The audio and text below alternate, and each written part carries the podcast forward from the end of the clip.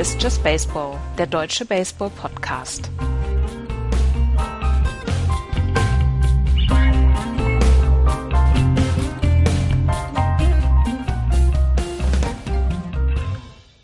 Nach einem harten Wochenende meldet sich Just Baseball mit einem Tag Verspätung. Hallo, liebe Hörer. Hallo, Andreas. Hallo. Wir müssen reden, Andreas. Im Baseball hat sich eine Menge getan. Letzte Woche hatten wir ja keine Sendung wegen All-Star Break. Ähm, und deswegen müssen wir jetzt ein bisschen aufholen. Äh, wollen wir direkt mit den großen Nachrichten anfangen, mit den Verletzungen? Das können wir gerne machen, ja. Ähm, wir können ja mal, Florian ist nicht dabei übrigens, Entschuldigung, wenn ich das äh, vergessen habe zu erwähnen. Florian ist im Urlaub. Ja. Ähm, erhol dich gut, lieber Florian, wenn du uns jetzt hörst. Ähm, das heißt, er kann heute nicht dabei sein, Andreas und ich müssen das heute zu Ende, äh, was heißt zu Ende, alleine durchziehen. Äh, sollen wir, sollen wir, sollen wir ähm, in der National League West anfangen? Oh ja. Ja? Mhm, jetzt, wo er nicht da ist, können wir auch damit anfangen. Nächste Woche ist er auch nicht da und zum, zur Live-Sendung wird er auch nicht da sein. Genau, äh, das könnt ihr, liebe Hörer, euch schon mal in den Kalender schreiben. Nächsten Montag am 31. machen wir unsere Live-Sendung zur Trading Deadline, die ihr dann auf äh, meinsportradio.de verfolgen könnt. Wir werden das aber sicherlich nochmal auf unserem Twitter-Account und äh, im Blog verlinken, sodass ihr dann den Link bequem findet. Also notiert euch das, 31.07. auf meinsportradio.de Just Baseball live zur Trading Deadline. Aber ähm, kommen wir jetzt mal zum aktuellen Baseballgeschehen und weil Florian nicht da ist. Zu seiner Ehre fangen wir einfach mal unten an, nämlich in der National League West. Und da ist die große Meldung, dass sich Clayton Kershaw bei den Dodgers verletzt hat. Es ist gestern im zweiten Inning passiert. Ähm, äh, Clayton Kershaw hat einen Slider abwerfen wollen und hat danach tatsächlich ähm, die, das Gesicht verzerrt. Ähm, es war so, dass er sofort dann ähm, runtergenommen worden äh, ist, beziehungsweise nach dem zweiten Inning. Und es ist wohl so, dass er ähm, dass er Tightness in the lower back hat. Also, ähm, dass er wirklich, dass er wirklich verspannt ist im unteren Rückenbereich. Er hatte schon mal einen Bandscheibenvorfall letztes Jahr, wo er zweieinhalb Monate ausgefallen ist. Jetzt soll das aber nichts damit zu tun haben. Ähm, Clayton Kershaw ist trotzdem dass das Gerüst dieser Franchise und dieses äh, und der der absolute ähm, Erfolgsgarant für dieses Team und von daher ist die Sorge bei den Dodgers sehr sehr groß, dass am in der nächsten Zeit ähm, dann ähm, Dings ausfällt, Dings sag schon. Kershaw. Kershaw ausfällt. Und wenn man, wenn man in der Rotation dann auch noch Leute hat wie Rich Hill oder ähm, Alex Wood, die durchaus auch eine Verletzungshistorie haben, dann könnte ich mir vorstellen, ist man im Dodgers Front Office schon ein ganz kleines bisschen nervös.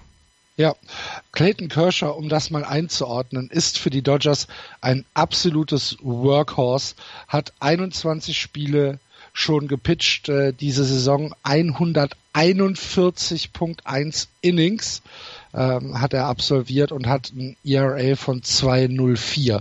Er ist also ja mit weitem Abstand äh, der der beste Starting Pitcher in der Rotation der Dodgers und äh, sicherlich ein Garant dafür, dass die Dodgers da stehen, wo sie aktuell stehen.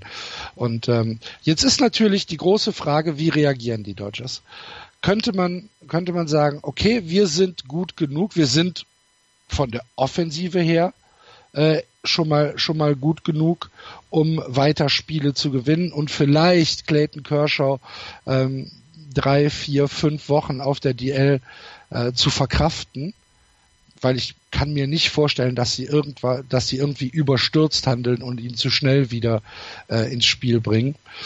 Oder sagt man, Leute, dies ist unser Jahr, wir müssen bis nächsten Montag handeln. Wie ist dein Tipp?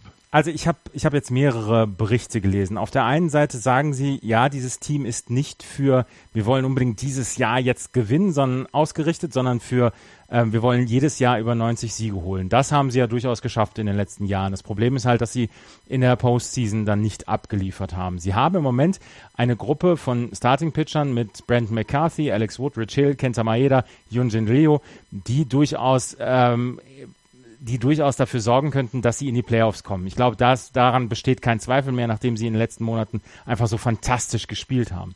Von ähm, den rein, von den reinen Zahlen her äh, ist die Starting Rotation tatsächlich äh, das, Be das Beste, was äh, MLB Pitching zu bieten hat. Genau, und selbst ohne Clayton Kershaw wären sie noch irgendwie unter den Top 4 oder 5. Also, mhm. ähm, das darf, daher würde es absolut reichen. Auf der anderen Seite brauchst du halt in der Postseason brauchst du eine Rotation, wo du dich auf zwei oder drei mindestens sehr gut verlassen kannst. Und deswegen gibt es ja Gerüchte, dass die Los Angeles Dodgers an Hugh Darvish von den Texas Rangers interessiert sind, der nach diesem Jahr Free Agent wird und äh, wo die Texas Rangers sich im Moment noch nicht so richtig entscheiden können, traden wir den ähm, und, und versuchen ihn dann in der, äh, in der neuen Saison oder in der Offseason dann wieder zu einem Vertrag zu überreden oder was machen wir jetzt? Und ähm, also ich glaube schon, dass die Dodgers noch was tun werden im Starting Pitching. Wie groß das wird, das hängt so ein ganz kleines bisschen davon ab, wie der Preis dann auch wird, weil sie sich von ihrem Top-Prospect ähm, Alex Verdugo nicht trennen wollen. Der ist im Outfield und den wollen sie gerne behalten und ähm, das ist wohl etwas, wenn die Texas Rangers jetzt sagen, hier, ihr könnt Judavish haben, aber dafür kriegen wir zum Beispiel ähm, Verdugo, dann könnte es daran zum Beispiel scheitern. Also ich glaube schon, dass die Dodgers noch was machen werden und ich glaube auch, dass sie jetzt bei Clayton Kershaw den eher defensiven Ansatz fahren werden, weil sie haben einfach einen viel zu großen Vorsprung in der äh, National League East, äh, West, als dass sie noch irgendwas machen müssten. Ich meine, sie sind zehneinhalb Spiele vor den Colorado Rockies, die ja nun wirklich keine schlechte Saison spielen. Ähm, von daher, sie, sie werden nichts riskieren mit Kershaw und ich glaube, sie werden noch was für Starting Pitching tun, ohne sich ganz groß ähm, in den Schuldenturm begeben zu müssen. Ja. Ich bin da voll bei dir. Ähm, du hast es schon angesprochen. Wir haben äh, noch gar nicht das Tabellenbild angeschaut. Lass uns das mal nachholen. Die LA Dodgers führen die West, wie eben besprochen, schon an mit äh, 68, 31. Dahinter die Rockies 58, 42, die Diamondbacks 56, 42, die Padres 43, 55 und am Tabellenende die San Francisco Giants 38, 62. Lässige 30,5 Spiele hinter den Dodgers zurück. 30,5 Spiele ist ziemlich, ziemlich krass sind sechs Wochen Baseball. ich wollte es gerade sagen, mehr als ein Monat Baseball. Das ist, das ist also was. Das ist viel. Das ist ganz schön viel, ja. Das ist viel. Ähm, die Dodgers, skandalöserweise, haben sie äh, diese Woche zweimal verloren. Ja. Gegen die Braves, 6-3 und 12-3. Ähm, nachdem sie vorher ein, äh, ein, ein Rekord, was waren es, 34-4 oder ja. wie stand? Nee, 30, 30, 4 hatten sie. 30, 4, okay, ja. Und dann haben sie zwei Spiele in dieser Woche verloren. Und man muss sich fragen, ist es das schon wieder gewesen? Ist es das schon gewesen? Für die Dodgers, ja. Kommt jetzt der große Einbruch. Ja. Also, wir, wir können ja noch einmal gerade ähm, darüber, darüber reden, wie gut die Dodgers waren in, der letzten, ja. in den letzten Wochen und Monaten. Es ist mit einer Leichtigkeit passiert. Ich habe mir diverse Spiele von denen angeguckt. Das ist so eine Selbstverständlichkeit, mit der diese Line-up dann die gegnerischen Pitcher niedermäht. Und wenn sie es nicht schaffen, den gegnerischen Pitcher niederzumähen, dann äh, schafft es das Starting Pitching der Dodgers, den Gegner so zu halten, dass sie, dass die Dodgers am Ende 1-0 oder 2-1 gewinnen. Das haben sie so hervorragend, so herausragend gemacht, dass, ähm, dass einem wirklich die Spucke wegbleibt. Und das Problem ist halt, das nützt dir alles nichts, wenn du in der, in der Postseason gegen die, gegen die ähm, Nationals in fünf Spielen verlierst. Ja, aber als Momentaufnahme ist es doch schon Natürlich. so, dass die Dodgers wirklich einfach im Moment das Nonplusultra im Baseball sind. Absolut, die sind also das, die sind das Nonplusultra. Ich habe nach der Trading, äh, nicht nach der Trading Deadline, Quatsch, nach dem All-Star Break ähm, habe ich ein äh, Spiel gegen die White Sox gesehen, mehr durch Zufall. Ähm, und ich wollte es eigentlich kondensiert gucken, habe dann aber auf den falschen Knopf gedrückt und war dann und war dann halt in der in der in der Real Life im Real Life mhm. und ich äh, konnte mich irgendwie nicht lösen. Also es war halt einfach so ja, es war so dominant. Es sah halt so ein bisschen aus, als würde ich bei den White Sox mitspielen. es ist dieses so völlige Hilflosigkeit. Ja. Und die konnten machen, was sie wollten. Sie haben alles probiert. Die White Sox haben irgendwann angefangen zu banden. Mhm. Und es, äh, das, äh, es war so, es war so einfach und so leicht und äh, es war fast schon poetisch. Ja, ja, das ist, äh, es ist Poesie. Es ist auf jeden ja. Fall, ja. es ist auf jeden Fall ein, ein sehr schönes Musikstück mit einem großen Orchester. Und die sind alle aufeinander eingespielt. Und selbst Yassiel Puig liefert ja ab. Ja. Ne? Und was, was man bei Yassiel Puig vielleicht für die, für die Hörer, die, ähm, da vielleicht noch nach Highlight Reels oder so suchen, ähm, wenn, wenn ihr mal nach äh, Yassir Puig im Rightfield äh, sucht, wie er Leute an der Third Base ausschmeißt. Mein lieber Herr Gesangverein. Mhm. Ja, die Dodgers. Der Ball, der Ball hat Tempo und ist präzise. Die Dodgers, da verrate ich jetzt nicht zu so viel, sind ein gutes Baseballteam. Ja. Mhm. Ihr hörtet hier first. Wenn es euch noch nicht aufgefallen sein sollte, vertraut uns. Und da, da du jetzt noch keine Prediction abgegeben hast, kann man dir noch nicht mal Jinxerei vorwerfen. Nee, nein, nein, nein, nein. Ich habe hab noch gar nichts gesagt. Vielleicht belässt du es auch dabei. Ja, ich werde es dabei belassen. Ja. Die Rockies haben sich ein bisschen erholt, nachdem sie vor dem All-Star Break äh, ein wenig geschwächelt haben. Haben sie jetzt nach dem All-Star Break wieder eine positive Bilanz und äh, kommen wieder so ein bisschen on track. Vor allen Dingen scoren sie halt. Ja, sie hatten ähm, vor dem All-Star-Break, beziehungsweise bis letzten Samstag hatten sie eine Bilanz von 5 zu 15 in den letzten 20 Spielen.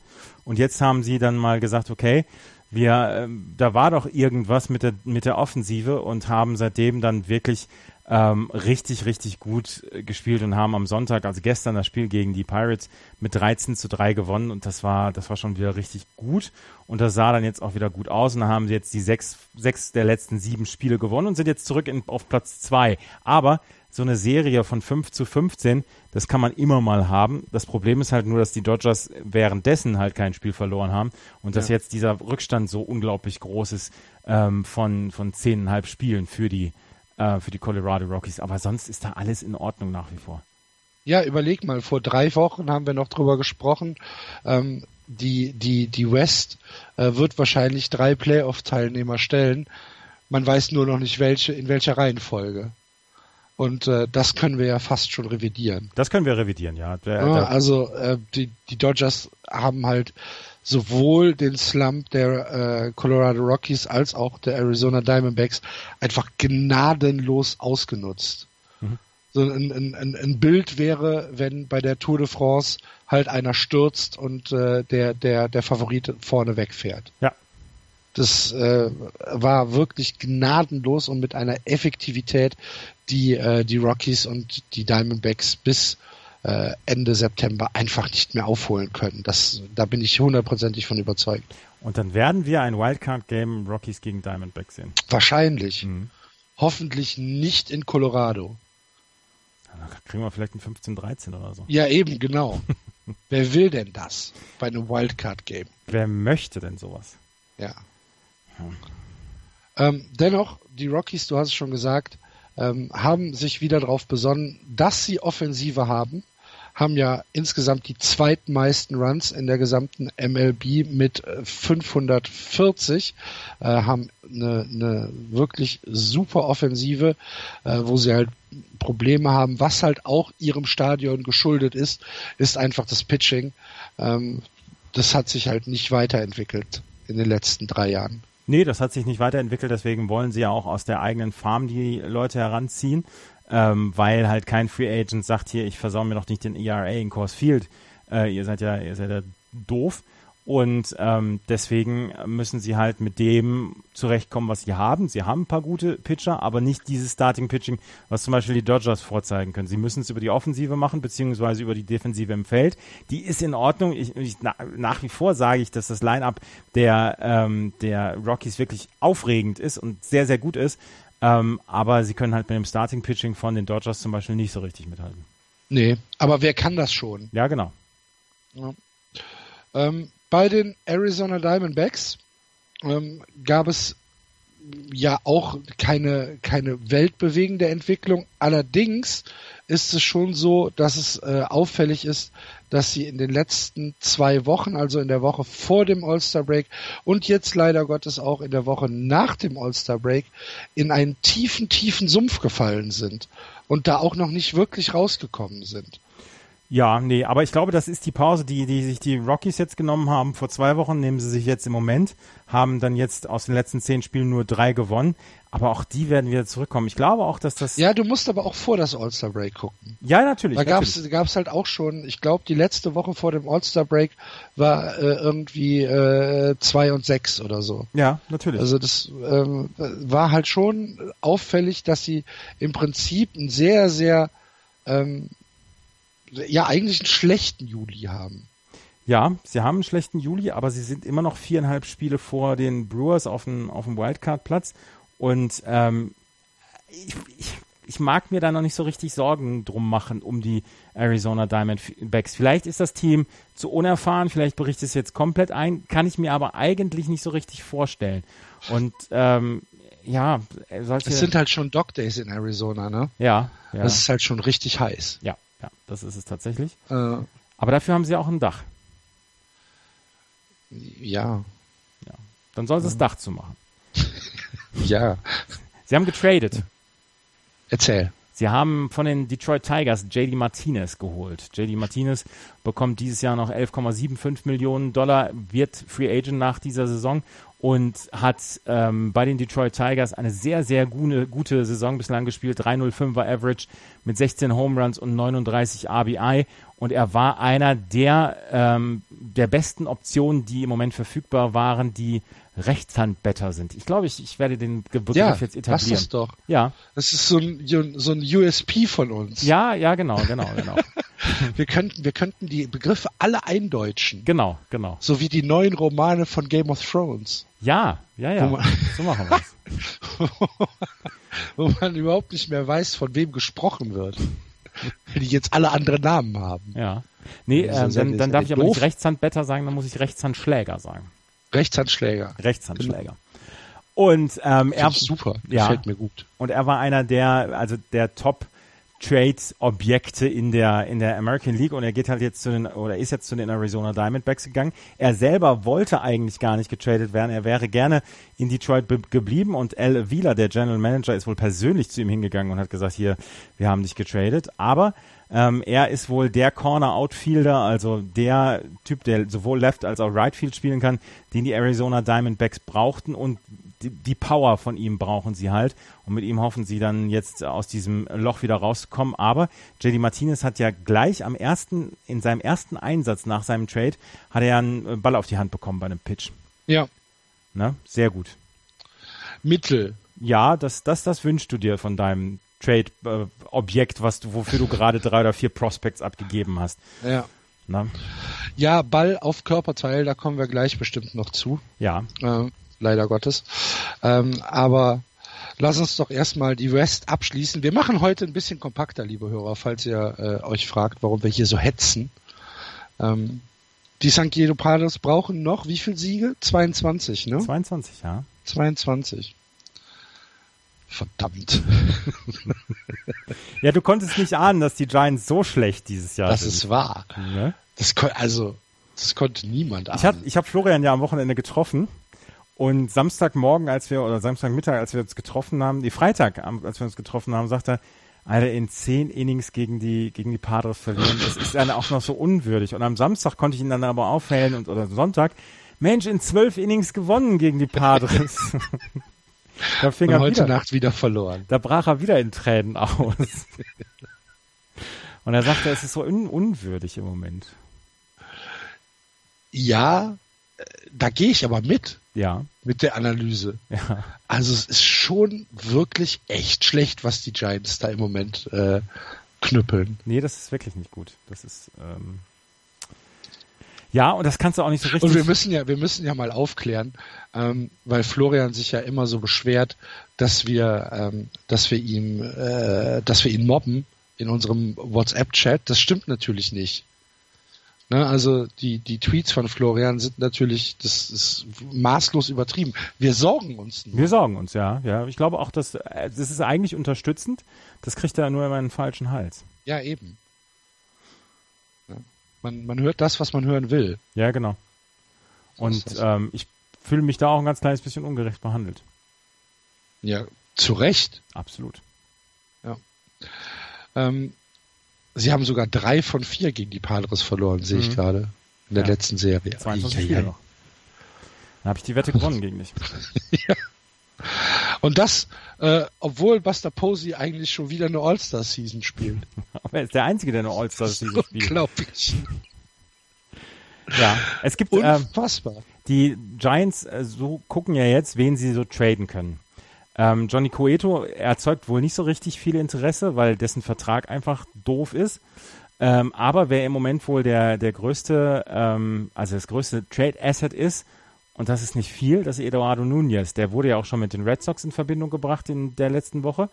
Und ähm, er ist für seine, für seine wirklich äh, Vielseitigkeit und für seine Athletik ist er sehr gerühmt. Und ähm, wenn er jetzt noch den, den Schläger an den Ball bekommt, dann geht das auch. Er ist jemand, der auf der Third Base spielen kann, der auch im Outfield spielen kann. Und er wird wohl bis nächste Woche Montag 22 Uhr auch noch den Club wechseln. Davon ist auszugehen. Aber die Giants sind halt nach wie vor nicht bereit, von ihren Leuten, von ihren Top-Leuten sich zu trennen, weil sie nach wie vor ja auch ähm, das Stadion ausverkaufen. Die Leute gehen ja immer noch hin. Ja. Ja, es ist halt loyale Fanbase. Aber sie haben, ähm, sie haben ja einen anderen Trade äh, vollzogen. Nämlich äh, aus Boston ist äh, Pablo Sandoval. Ach, ja, das haben wir, das haben wir ganz vergessen. Das haben wir ganz vergessen.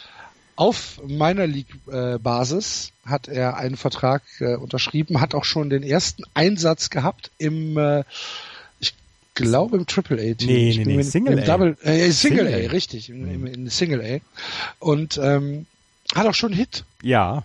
Ja, und, und was, ich weiß gar nicht, wer das ge geschrieben hat. Ich weiß auch nicht, ob unironisch, im Best Shape of his Life. Ganz ehrlich, die, die Red Sox haben 120 Millionen Dollar versenkt, die mhm. Spülung runtergespült. In, in Gully geschmissen. Indem sie ihn released haben, indem sie ihn entlassen haben. Das ist, es darfst du dir nicht im entferntesten vorstellen, was die Red Sox hier an Geld verbrannt haben. Wirklich. Ja. Und äh, Pablo Sandoval, ja, er hat dann gesagt, er möchte gerne, er möchte gerne zu den Giants zurückgehen. Die Giants haben gesagt, okay, versuchen wir es mal. Diese Saison ist eh verloren. Von daher haben sie sich gedacht, ja, Mensch, Pablo Sandoval, den holen wir jetzt mal. Ja.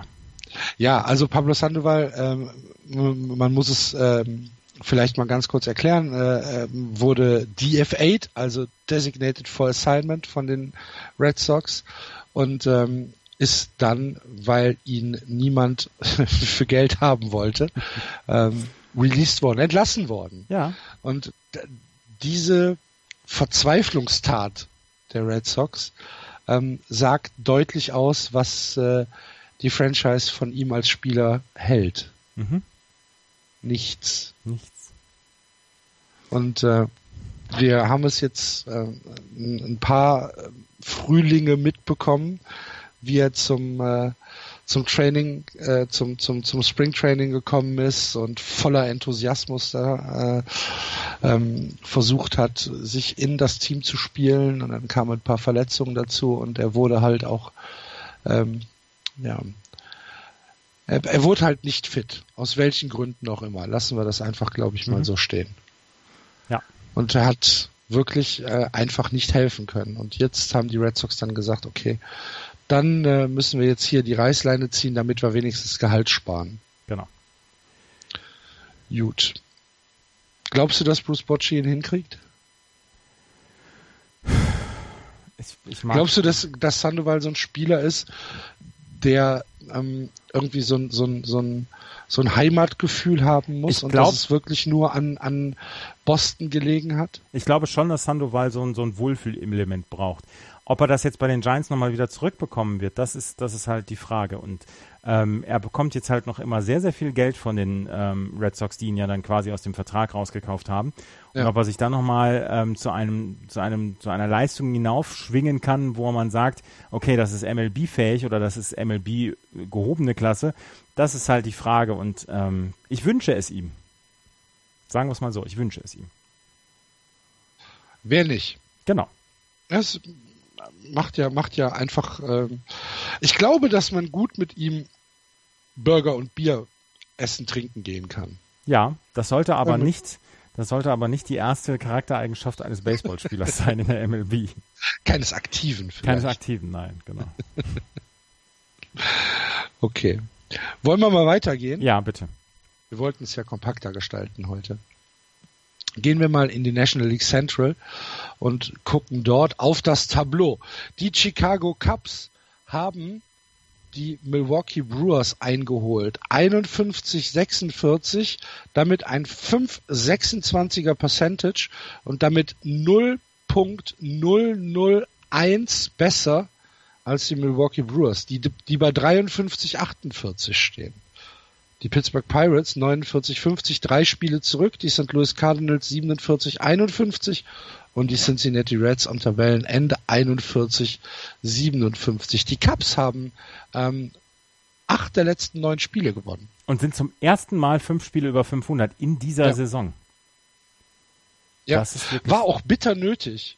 Wurde jetzt langsam Zeit. Ja, ja, es wurde langsam Weil, Zeit. Ähm, sie haben sich im Prinzip die erste Hälfte, ähm, haben sie sich fast eine kleine Auszeit genommen. Ne? Man sagt ja immer, der, es gibt diesen World Series Slump und äh, der das nächste Jahr ist äh, halt eigentlich immer sehr, sehr schwierig. Aber bei diesem versammelten Talent und bei diesem, ähm, wir haben ja eigentlich damit gerechnet, dass die, dass die Cubs schon äh, eine, eine Dynasty äh, errichten wollen, ähm, war die erste Hälfte der 2017er Saison schon ziemlich ernüchternd für Cubs-Fans.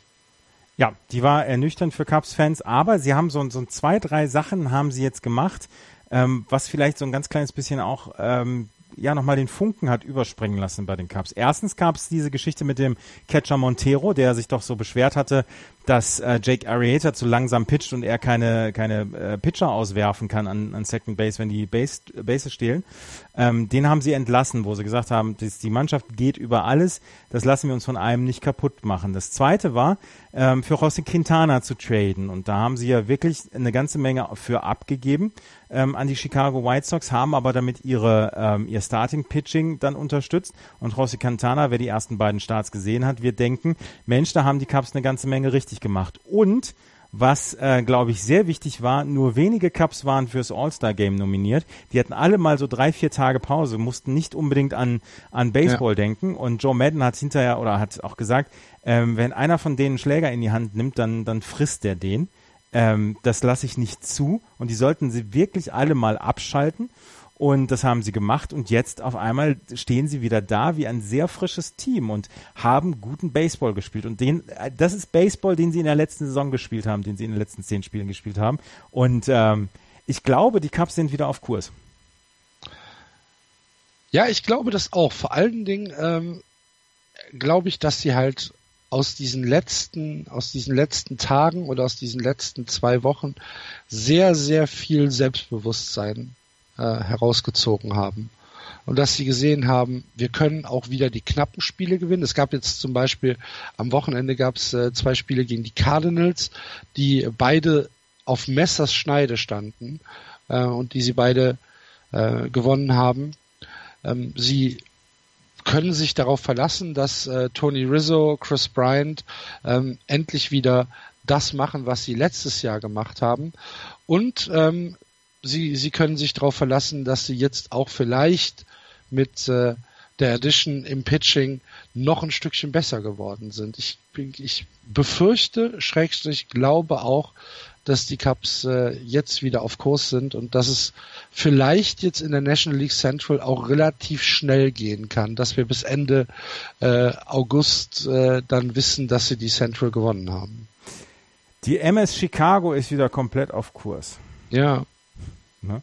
Ähm, hier, ähm, wir müssen auch sagen, hier, äh, Kyle Schwarber ist. Wofür ähm, steht MS? Ähm, irgend so ein Schiff. So wie MS Deutschland. Ich weiß gar nicht, Ja, das verstehe ich, aber wofür steht, also HMS steht ja für Her Majesty's Ship. Ja, So. ähm, aber wofür steht denn dann nur MS? weiß ich gar nicht. Motorschiff? Mot Motorship? Ja, ich, also, du lachst. Ja, Ich glaube aber, ich glaube aber, dass es so in die Richtung geht. ja ich, ich weiß es jetzt gar nicht gerade. MS als auf unter Matsch und Schnee, Master of Science, Mai, immer so Skript, Messing. Keine Ahnung. Vielleicht addierst du noch Schiff dahinter. Ach so, ja. Damit Wofür Google eine MS? Richtung hat, weißt du? Präfixe von Schiffsnamen, Wikipedia. Ja. Das ist jetzt, jetzt, jetzt bin ich auf der richtigen, richtigen Seite. Und jetzt muss ich nur noch MS finden. Wo ist es denn hier? Alter, gibt es da viele Namen oder gibt es da viele? Das, äh, Das V steht für Mot Fessel auf Mot Motorschiff tatsächlich. Ja, siehst du? Ja. Ha! Die, die MS Chicago ist wieder komplett auf Kurs. Und äh, wo wir uns die Exkursion gerade erlaubt haben, Kyle Schwarber ist auch auf Kurs. Der ist eher der MSY, die Motor Sailing Yacht. Der hat nämlich einen 901er OPS seit äh, seinem Call-Up von AAA. Der hat ja für zehn Tage ist er ja die AAA runtergegangen, um einfach wieder ein bisschen an seinem Schwung zu feilen. Ist zurückgekommen und das hat wohl ein bisschen Wunder gewirkt. Auf einmal ist er wieder die offensive Unterstützung für die Chicago Cubs. Dazu haben wir noch Edison Russell, der auch wirklich gut drauf ist im Moment. Und ja. Ja. Ja. Wo, weißt du, wofür D DSV steht? Eigentlich Deutscher Schwimmverband, aber auch Deep Moment. Submergence D- Vessel. DS, also V steht auf jeden Fall für Fessel, glaube Ja, ich. genau. Und äh, äh, Deep Submergence Vessel. ah, Tiefsee-U-Boot. Siehst du mal. Hochinteressant. Vielleicht machen wir da mal einen eigenen Podcast Ja, drüber. aber unter dem unter dem Dings äh, äh, Dings hier. Äh, Präfixe für Schiffe. ja, aber unter Schiffsnamen. Just Baseball. Ja, klar. Ja. Logisch. Gut. Ähm, wo wir bei Unterseebooten sind, könnten wir ja mal über die Milwaukee Brewers sprechen. Oh, sehr schön. die äh, keine gute Woche hatten. Ähm, es fing an mit einer Niederlage gegen die Phillies, dann haben sie vier Spiele in Folge gegen die Pirates verloren. Äh, 4-2, 4-3, 3-2, 4-2. Also sehr, sehr ärgerlich, ähm, vier so knappe Spiele zu verlieren. Und ähm, am Wochenende dann wieder eine Serie gegen die Phillies, von denen sie zwei von drei verloren haben. Das heißt, sie haben eins äh, der letzten acht Spiele gewonnen. Und äh, das ist so ein bisschen der Grund dafür, warum sie ihre Spitzenposition abgegeben haben. Natürlich spielen die Brewers immer noch eine prima Saison. Ähm, hätte ihnen, glaube ich, in, in dem Maß keiner zugetraut nach dem All-Star-Break bei einer positiven Bilanz zu stehen. Ich weiß, dass ich es ihnen nicht zugetraut habe, Mhm. aber ähm, dennoch ist das natürlich ärgerlich, ne? wenn wenn du wenn du so viele knappe Spiele verlierst ähm, und und dann äh, siehst, wie wie die Chicago Cubs an dir vorbei cruisen. Das ist halt, ähm, äh, du darfst halt keine, keine, äh, keine 1 zu 8 Serie haben, wenn gleichzeitig die Chicago Cubs auf einmal wieder Feuer gefangen haben. Und Ja. vor allen Dingen darfst du keine Serien gegen die Phillies verlieren. Das geht einfach nicht. Ja, ja, aber ich finde, ich finde halt auch vier Spiele gegen Divisionsrivalen Pirates und jedes Spiel mit ein oder zwei Runs äh, Unterschied nur äh, zu verlieren, das finde ich halt eigentlich fast noch ärgerlicher als eine Serie gegen die Phillies, weil die Phillies spielen in, in, äh, nicht in deiner Division. Ja, ja. Es ist, also, trotzdem, gegen die Phillies darf ja, man keine, gegen die Phillies. Du sagst, äh, du, du sagst das so, gegen die Phillies darf man nicht verlieren. gegen die Phillies darf man nicht verlieren. ja, okay. Hätten wir doch schon eine Überschrift für, für, für den Ja, Podcast genau. diese Woche. Gegen die Phillies darf man nicht verlieren. Gegen die Phillies Schrägstrich Giants darf man nicht verlieren. Darf man nicht verlieren. Sollte man nicht verlieren, Ja. genau. Ähm, glaubst du, dass die Brewers eine, äh, eine Chance haben, äh, in das Wildcard-Rennen einzugreifen? Sie sind jetzt drei Spiele hinter den Diamondbacks zurück. Das ist das Problem ist diese Woche. Diese Woche könnte sich sehr viel entscheiden für die Milwaukee Brewers. Sie spielen jetzt gegen die Nationals und dann am Wochenende gegen die Cubs eine Drei-Spiele-Serie. Wenn sie mhm. hier zum Beispiel nur 1 zu 5 rausgehen, und das ist nicht unbedingt unwahrscheinlich gegen zwei Teams wie die Nationals und die Cubs, dann sind sie schneller raus, als sie Milwaukee Brewers sagen können oder äh, German Heritage Day. Ähm, ich glaube schon, dass sie nach wie vor äh, um die, um die Wildcard-Plätze spielen können. Aber es sind ja jetzt ein paar Teams, die so ein ganz kleines bisschen dann auch ähm, ja, Feuer gefangen haben und sie sind jetzt schon viereinhalb Spiele hinterm Wildcard-Platz zurück und die Arizona Diamondbacks, da muss man auch noch ein bisschen gucken, ob sie sich wieder fangen, aber ähm, sollten sie nicht Erster werden, müssen sie sich so langsam beeilen, dann mal wieder, wieder Fahrt aufzunehmen. Viereinhalb? Hinterm, hinterm Wildcard-Platz. Aber der zweite Wildcard-Platz sind die Diamondbacks, ja, oder? Ja, genau. So, und die Diamondbacks haben 56, 42 58, und die Brewers haben 56, 42, ja genau. Ja. Und die Brewers haben 53, 8, ja, okay, alles klar. Ja, also ich, ich finde es schwierig. Ja, natürlich ist das schwierig. Aber ich, also wir sind. Ich würde es den Brewers so gönnen und weißt du, wen ich es am meisten gönnen würde? Nee. Eric Thames. Ja, ja, dem bist ah, Aber der hat ja vielleicht noch ein paar super. Jahre vor sich in der MLB, um die Playoffs ja. zu erreichen. Was eigentlich mit Travis Shaw? Könnt, könnte der, könnte der zum 31.07. Äh, einen Abgang machen? Nein, der wird den Abgang nicht machen. Den haben sie auch gerade geholt für Tyler Thornburg. Die sind doch halb froh, dass sie ihn haben. Du, du, du wirst ja, ihn nicht zurückbekommen.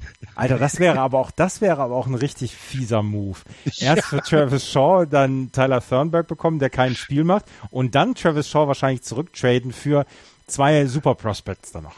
Weil, ja. weil wir, wir haben es ja. Das wäre, das wäre ein richtiger Move. Ja. Das wäre ein HSV-Move. Ja, das stimmt.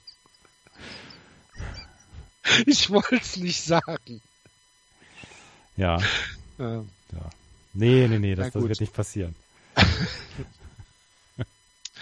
ähm, auf, der, auf der anderen Seite der Skala, ähm, also mit ein bisschen Hoffnung, dass jetzt alles gut wird, sind im Moment die Pittsburgh Pirates unterwegs, die ähm, jetzt zwar ein blödes Wochenende haben, weil sie zwei Spiele gegen die Rockies verloren hatten, aber davor hatten sie aus den letzten äh, zwölf Spielen nur zwei verloren. Die sind tatsächlich wieder heiß gelaufen, was mich, ja. äh, was mich auch gewundert hat und äh, wo ich dann gedacht habe, wow, das ist ja gar nicht so schlecht, was die Pittsburgh Pirates gemacht haben. Und die sind jetzt ja halt so an der Schwelle, was machen wir denn jetzt in den nächsten äh, sieben Tagen noch? Sollen wir noch irgendwas machen, damit wir die Wildcard-Plätze an, äh, angreifen oder sollen wir sagen, wir, wir trennen uns jetzt von ein paar Spielern? Ähm, wenn man sich das anguckt, ähm, Chad Cool, Garrett Cole zum Beispiel. Garrett Cole hat ja von vielen auch ein Interesse hervorgerufen, weil er ein sehr guter Starting-Pitcher ist, aber den könnte man ja auch sehr, sehr gut behalten. Ähm, ansonsten, das Pitching ist gar nicht so gut gewesen in den letzten, in den letzten 30 Tagen, wo man sagt, okay, das, das ist richtig, richtig toll gewesen. Aber ähm, du hast natürlich, du hast natürlich trotzdem Spieler, die Interesse bei anderen Teams hervorrufen würden. Oder du sagst, okay, mal gucken, was uns die Saison noch bringt. Wir sind siebeneinhalb Spiele zurück. Vielleicht machen, bauen die die Milwaukee Brewers weiter ab, vielleicht bauen auch die Diamondbacks weiter ab. Was machen wir denn jetzt?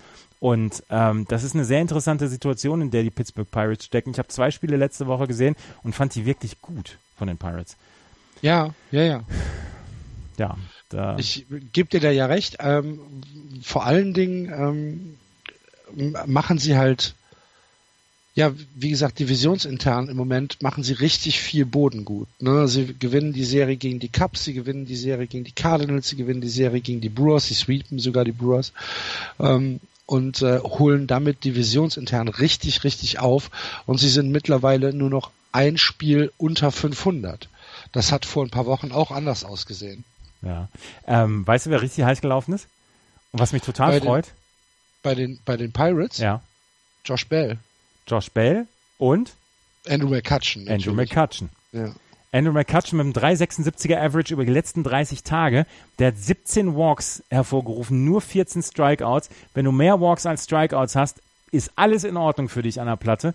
Dazu dann 13 RBI, zwar nur drei Home Runs, aber 32 Hits in 85 At-Bats alles in Ordnung bei Andrew McCutcheon wieder. Und was haben wir für ihn als Ritter der traurigen Gestalt am Anfang ähm, Mitleid empfunden und jetzt ist er wieder voll da. Das finde ich ja. super. Ich mag Andrew McCutcheon so gerne. Ja, jeder mag Andrew McCutcheon. Ja. Wer Andrew McCutcheon nicht mag, kann kein guter Mensch sein. Nein, der klaut auch kleinen Kindern beim Martinssingen die Tüte. Eben. Mir wurde die Tüte immer geklaut. Ernsthaft? Zweimal. Ernsthaft? Mhm. Von den Scheißkids aus der Meierfreundstraße. Das gibt's ja nicht. Mhm. Warst du da noch keine zwei Meter? Nein, da war ich noch kein zwei Meter. Ich bin ja erst sehr spät äh, sehr stark gewachsen. In den letzten zwei Jahren. Ich bin ja, ich bin ja, mit 28 habe ich da noch mal einen Schuss gemacht. Hast du, hast, gab's einen Schub? Ja, genau. Auf einmal bin ich mal 15 Zentimeter gewachsen. So, Andreas, Andreas, äh, in, ähnlich wie Barry Bonds, so von, in seinem Erwachsenenleben. Ja, ich bin am, So mit- ich bin am Wochenende Mit auf meine 21 warst du halt noch 1,70 und schmächtig. 1,70 und 58 Kilo. Genau, genau. Ja. Ich bin am Wochenende auf meine Kopfgröße angesprochen worden. Ist das nicht schrecklich? Wahnsinn. Hab ich ja auch schon und hab dir Dinge nicht geglaubt, die du mir dann bewiesen hast, Ja, wo ich drei Nächte nicht geschlafen habe. Aber gut. ich habe die gleiche Hutgröße wie, wie Bruce Bochy. Ja. Ja, Das müssen die Leute jetzt selbstständig googeln. so genau.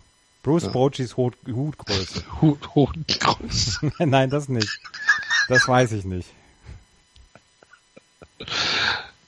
Ah, Lass mal schnell weitermachen, Ja, bevor das hier zu, zu, äh, zu albern wird.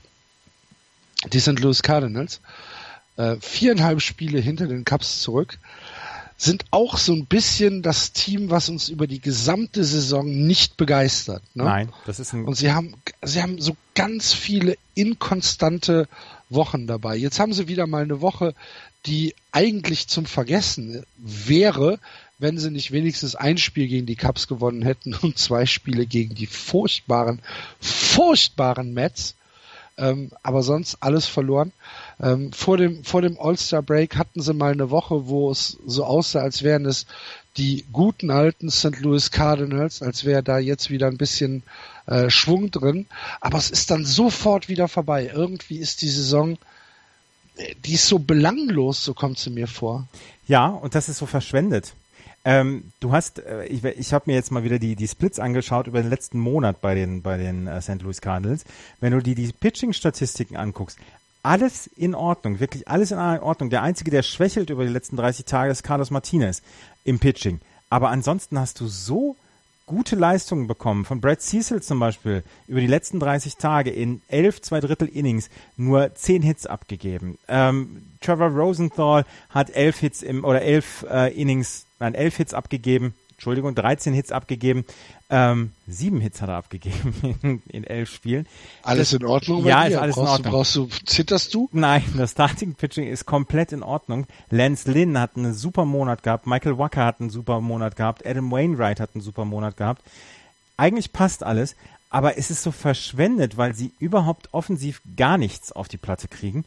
Und ähm, das macht die Sache dann schon wieder so ein ganz kleines bisschen erschreckend. Der einzige, der einzige wirklich, der im Moment gute Leistungen bringt, offensiv ist Tommy Pham. Und Tommy Pham sollte nicht der sein, der der offensive Motor der St. Louis Cardinals ist. Und Absolut. Ähm, Dexter Fowler unter 250, 2, 244. Ja. Matt Carpenter 248. Jadi Molina 266. Okay, einigermaßen. Ähm, und darunter wird's halt, äh, ja, wird's halt schlimmer. Äh, wenn der, wenn der hier Adam Wainwright ähm, 231. Buh. Naja, äh, glaubst du, glaubst du, dass die Cardinals ähm, denn irgendwie zurückbouncen? Nein. Ich kann es mir nicht vorstellen, nein, nein, da Okay. ist die Saison vorbei. Sie werden Okay. jetzt auf einen 18 ja. Und es sind 0 halt nur rangehen. viereinhalb Spiele, ne? Ja, Es ist nicht so, dass, dass du jetzt sagst, ah, das sind die Giants. nee. Aber trotzdem kann man irgendwie schon sagen, es ist vorbei, ne? Ich, also ich glaube, es ist vorbei für die St. Louis Cardinals. Ähm, ich glaube auch, dass sie jetzt in den letzten zehn Tagen gesehen haben, okay, die Chicago Cubs haben jetzt dann doch Feuer gefangen. Vielleicht ist es für uns dann jetzt wirklich zu spät. Und ich glaube nicht, dass da groß was passieren wird. Wahrscheinlich werden sie jetzt auf einen 18 zu 0 Run gehen in den nächsten drei Wochen. Wahrscheinlich. Aber ähm, gut, dann werde ich damit leben müssen. Ähm, aber ich, ich kann es mir nicht vorstellen, ähnlich wie bei Cincinnati. Und ich sage dir nach wie vor, die Cardinals sind mit das langweiligste Team der Liga. Das, Das stimmt, das ist ja, so es ist- unscheinbar. ja. Aber das sagen wir ja schon seit Jahren, dass uns die Cardinals irgendwie nie kicken. Nee. Aber trotzdem haben sie es immer geschafft, ähm, wenigstens in der Verlosung dabei zu sein, weil sie halt auf jede Widrigkeit irgendwie eine Antwort hatten. Ja. Ne? Da fällt ihnen, was weiß ich, fallen ihnen zwei, zwei Starting Pitcher aus. Dann holen die halt zwei Leute aus äh, Single A und Double A, die alles wegwalzen, Mhm. was, was, was, was geht. Ähm, da fällt ihnen ein First Baseman aus, äh, traden sie halt irgendeinen, irgendeinen äh, Koreaner und der macht, keine Ahnung, macht einen, einen 320er Schnitt. Also äh, die Cardinals haben auf alles immer eine Antwort gehabt und dieses Jahr erscheint mir das nicht so. Tja. Nein, und genauso wie Cincinnati. Ja, ich habe auch nichts zu Cincinnati, Nee, muss ich dir ganz ehrlich sagen. Nein. Wir gehen weiter und gucken in die National League East, die entschieden ist, angeführt von den Washington Nationals 59-38, zwölf Spiele zurück auf Platz zwei mit drei Spielen unter 500. Die Atlanta Braves 47-50, dann die Mets 45-51, die Marlins 44-52 und die Philadelphia Phillies, das erneut schlechteste Team im Baseball mit 34 62. Florian ist ja ein großer Fan der Phillies. Ne? Ja, ist er. Freut, freut sich, dass es die gibt. Er freut sich, er freut sich sehr, dass es die gibt und dass es noch ein Team gibt, was es was schlechter ist. Aber ich habe letzte Woche einen Artikel gelesen, ich weiß, ich glaube von Keith Law, der darüber geschrieben hat, wie ähm, aufregend er die Prospects im Moment auf Seiten der Phillies findet und dass ähm, die einen sehr, sehr guten Weg machen. Er hat über einen Starting-Pitcher ähm, gesprochen, der 18 Jahre alt ist und die 100 Meilen sowas von regelmäßig mit einer Leichtigkeit wirft, dass es ihm die Schuhe auszieht und dass wir von dem in den nächsten Jahren noch auf jeden Fall hören werden. Ja. Ja. Naja, es wurde ja auch mal Zeit, Ja. dass die Phillies sich irgendwas überlegen, ne? Genau. nachdem sie jetzt eine Dekade irgendwie nichts gemacht haben. Ja, Dekade, ja, aber sie sind 2008. Ich habe am Wochenende übrigens jemanden gesehen auf dem Twitter-Treffen äh, beim TK Schland, der ein 2008er World Series Philadelphia Phillies Cap aufhat. Okay. Mhm. Ja, Das ist ein Ist ja- Statement. ja, ist es ja auch. Ja. Nee, äh, auf jeden Fall die, die Philadelphia Phillies sind hoffentlich auf dem richtigen Weg, aber jetzt, wir haben schon wieder zwei Minuten zu viel über die Philadelphia Phillies im Moment geredet. Das machen wir Okay. dann übernächstes Jahr wieder. Jawohl. Ähm, bei den Washington Nationals, ähm, die, die haben wir kurz angezogen, haben äh, in den letzten zehn Spielen acht und zwei abgeschlossen, haben nur ein Spiel gegen die Angels und eins gegen die Diamondbacks gewonnen. Ansonsten haben sie ähm, alles äh, weggeholzt ähm, und die führen halt die Division so sicher an, wie sie das vor dem, wie, wie wir das vor dem Jahr gedacht haben, wie sie sich das wahrscheinlich vor dem Jahr ausgemalt haben. Und äh, eigentlich, wir sagen es ja schon seit seit Wochen, ach was, seit Monaten, ähm, die, die Nationals können 5 und 5 spielen, die können einen 500er Ball spielen und werden die Division trotzdem gewinnen. Der Rest ist einfach so katastrophal schlecht. Ja, sie werden sie trotzdem gewinnen. Das Problem ist halt, äh, oder sie haben jetzt halt auch einen Verlust zu verkraften, und das ist Steven Strasberg. Ähm, Steven Strasberg ist gestern runtergenommen worden vom Mount. Ähm, er hat 51 Pitches geworfen ähm, und hat gesagt, er fühle sich nicht locker. Das heißt, er hatte, er hatte, er war verspannt oder was und deswegen hat man die Vorsichtsmaßnahme getroffen und ihn rausgenommen. Leider, leider. Steven Strasberg hat ja auch eine Historie an Verletzungen. Er war ja auch schon Tommy John Surgery Kandidat und ähm, er ist aber neben Max Scherzer der, auf den sich die Washington Nationals verlassen wollen und verlassen müssen in den nächsten Mo Monaten, wenn es auch Richtung Oktober geht. Und die zum Beispiel wären, glaube ich, auch interessiert daran, wenn die Texas Rangers sagen, ja komm, wir, wir traden jetzt Yu Darvish und die könnten sich den dann auch, auch leisten. Ähm, die, man, man muss sehen, ob Strasburg jetzt äh, schwerer verletzt ist oder ob er jetzt quasi Day-to-Day ist und vielleicht nur einen Start skippen muss. Aber ähm, da muss man sich auf jeden Fall angucken, ob man da nicht noch was macht in der, in der Starting-Pitching-Rotation, weil man hat im Moment Joe Gonzalez, äh, Tanner Roark, Max Scherzer und Steven Strasburg. Ähm, Steven Strasburg ist, ist halt häufiger mal verletzt, wofür er nichts kann. Und ähm, ja, sie haben, sie haben jetzt was fürs, fürs Bullpen getan, indem sie Sean Doolittle und Ryan Metzen geholt haben. Aber sie müssen dann ähm, mal gucken, ob sie noch für Starting Pitching was tun, um dann auch in der Postseason eine gute Rotation zu haben. Hast du den äh, Start von Max Scherzer diese Woche gesehen? Nein, leider nicht. Hat er irgendwen wieder ausgeschimpft? Äh, nee, äh, ja. Ausgeschimpft ist vielleicht das falsche Wort. Ähm, äh, er hat gegen die Diamondbacks gepitcht und äh, hat im ersten Inning vier Runs kassiert. Ja. Und ähm, das waren ähm, erst, erster Pitch, Home Run, dritter Pitch, Home Run, äh, fünfter oder sechster Pitch, Home Run. Mhm.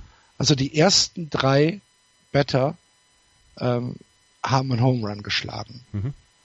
Und da hat er schon nicht glücklich geguckt, sagen wir es mal so. Weißt du noch, wie wir uns letztes Jahr darüber unterhalten haben, dass das einzige Problem von, von Max Scherzer die Home Runs gegen ihn sind? Ja. Und er ist ja, er ist ja leicht, er ist ja leicht, äh, also er ist ja gerne mal dabei und kriegt schlechte Laune. Ich glaube, es, äh, es bereitet ihm wirklich keine große Freude.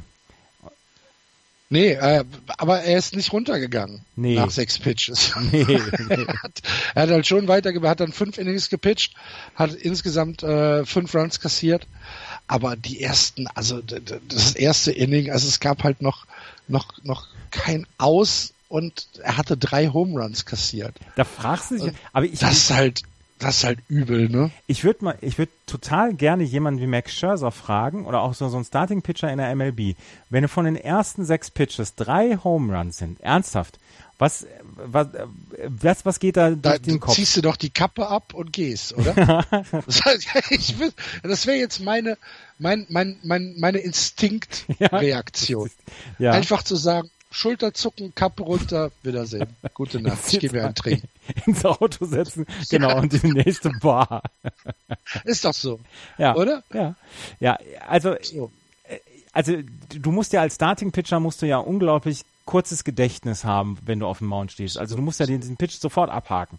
Aber ich würde halt gerne mal wissen, was in so einem Pitcher vorgeht, der innerhalb von seinen ersten zehn Pitches drei Home Runs fängt, was er sich dann denkt und wie man überhaupt die Spannung wieder bekommt. Weil man denkt ähm, sich ja, was, was läuft hier eigentlich schief? Ja.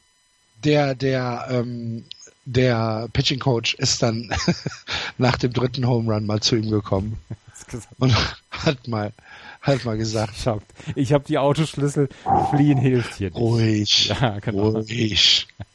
Es wird. Ja, ja. Der letzte war gar nicht so schlecht.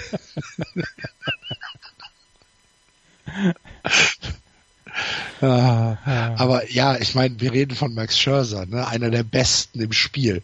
Ja, ja. Und, äh, ja, also wie gesagt, meine Reaktion wäre da auch eine andere gewesen als die von ihm, aber äh, deswegen bin ich wahrscheinlich auch kein Major League Pitcher. Und deswegen hat er einen 200 Millionen Dollar Vertrag unterschrieben. Ja, wahrscheinlich. Es ist wahrscheinlich. ein verdammter Job, da weiterzumachen. Ja, also es ist halt schon, äh, also die die die Diamondbacks äh, Kommentatoren.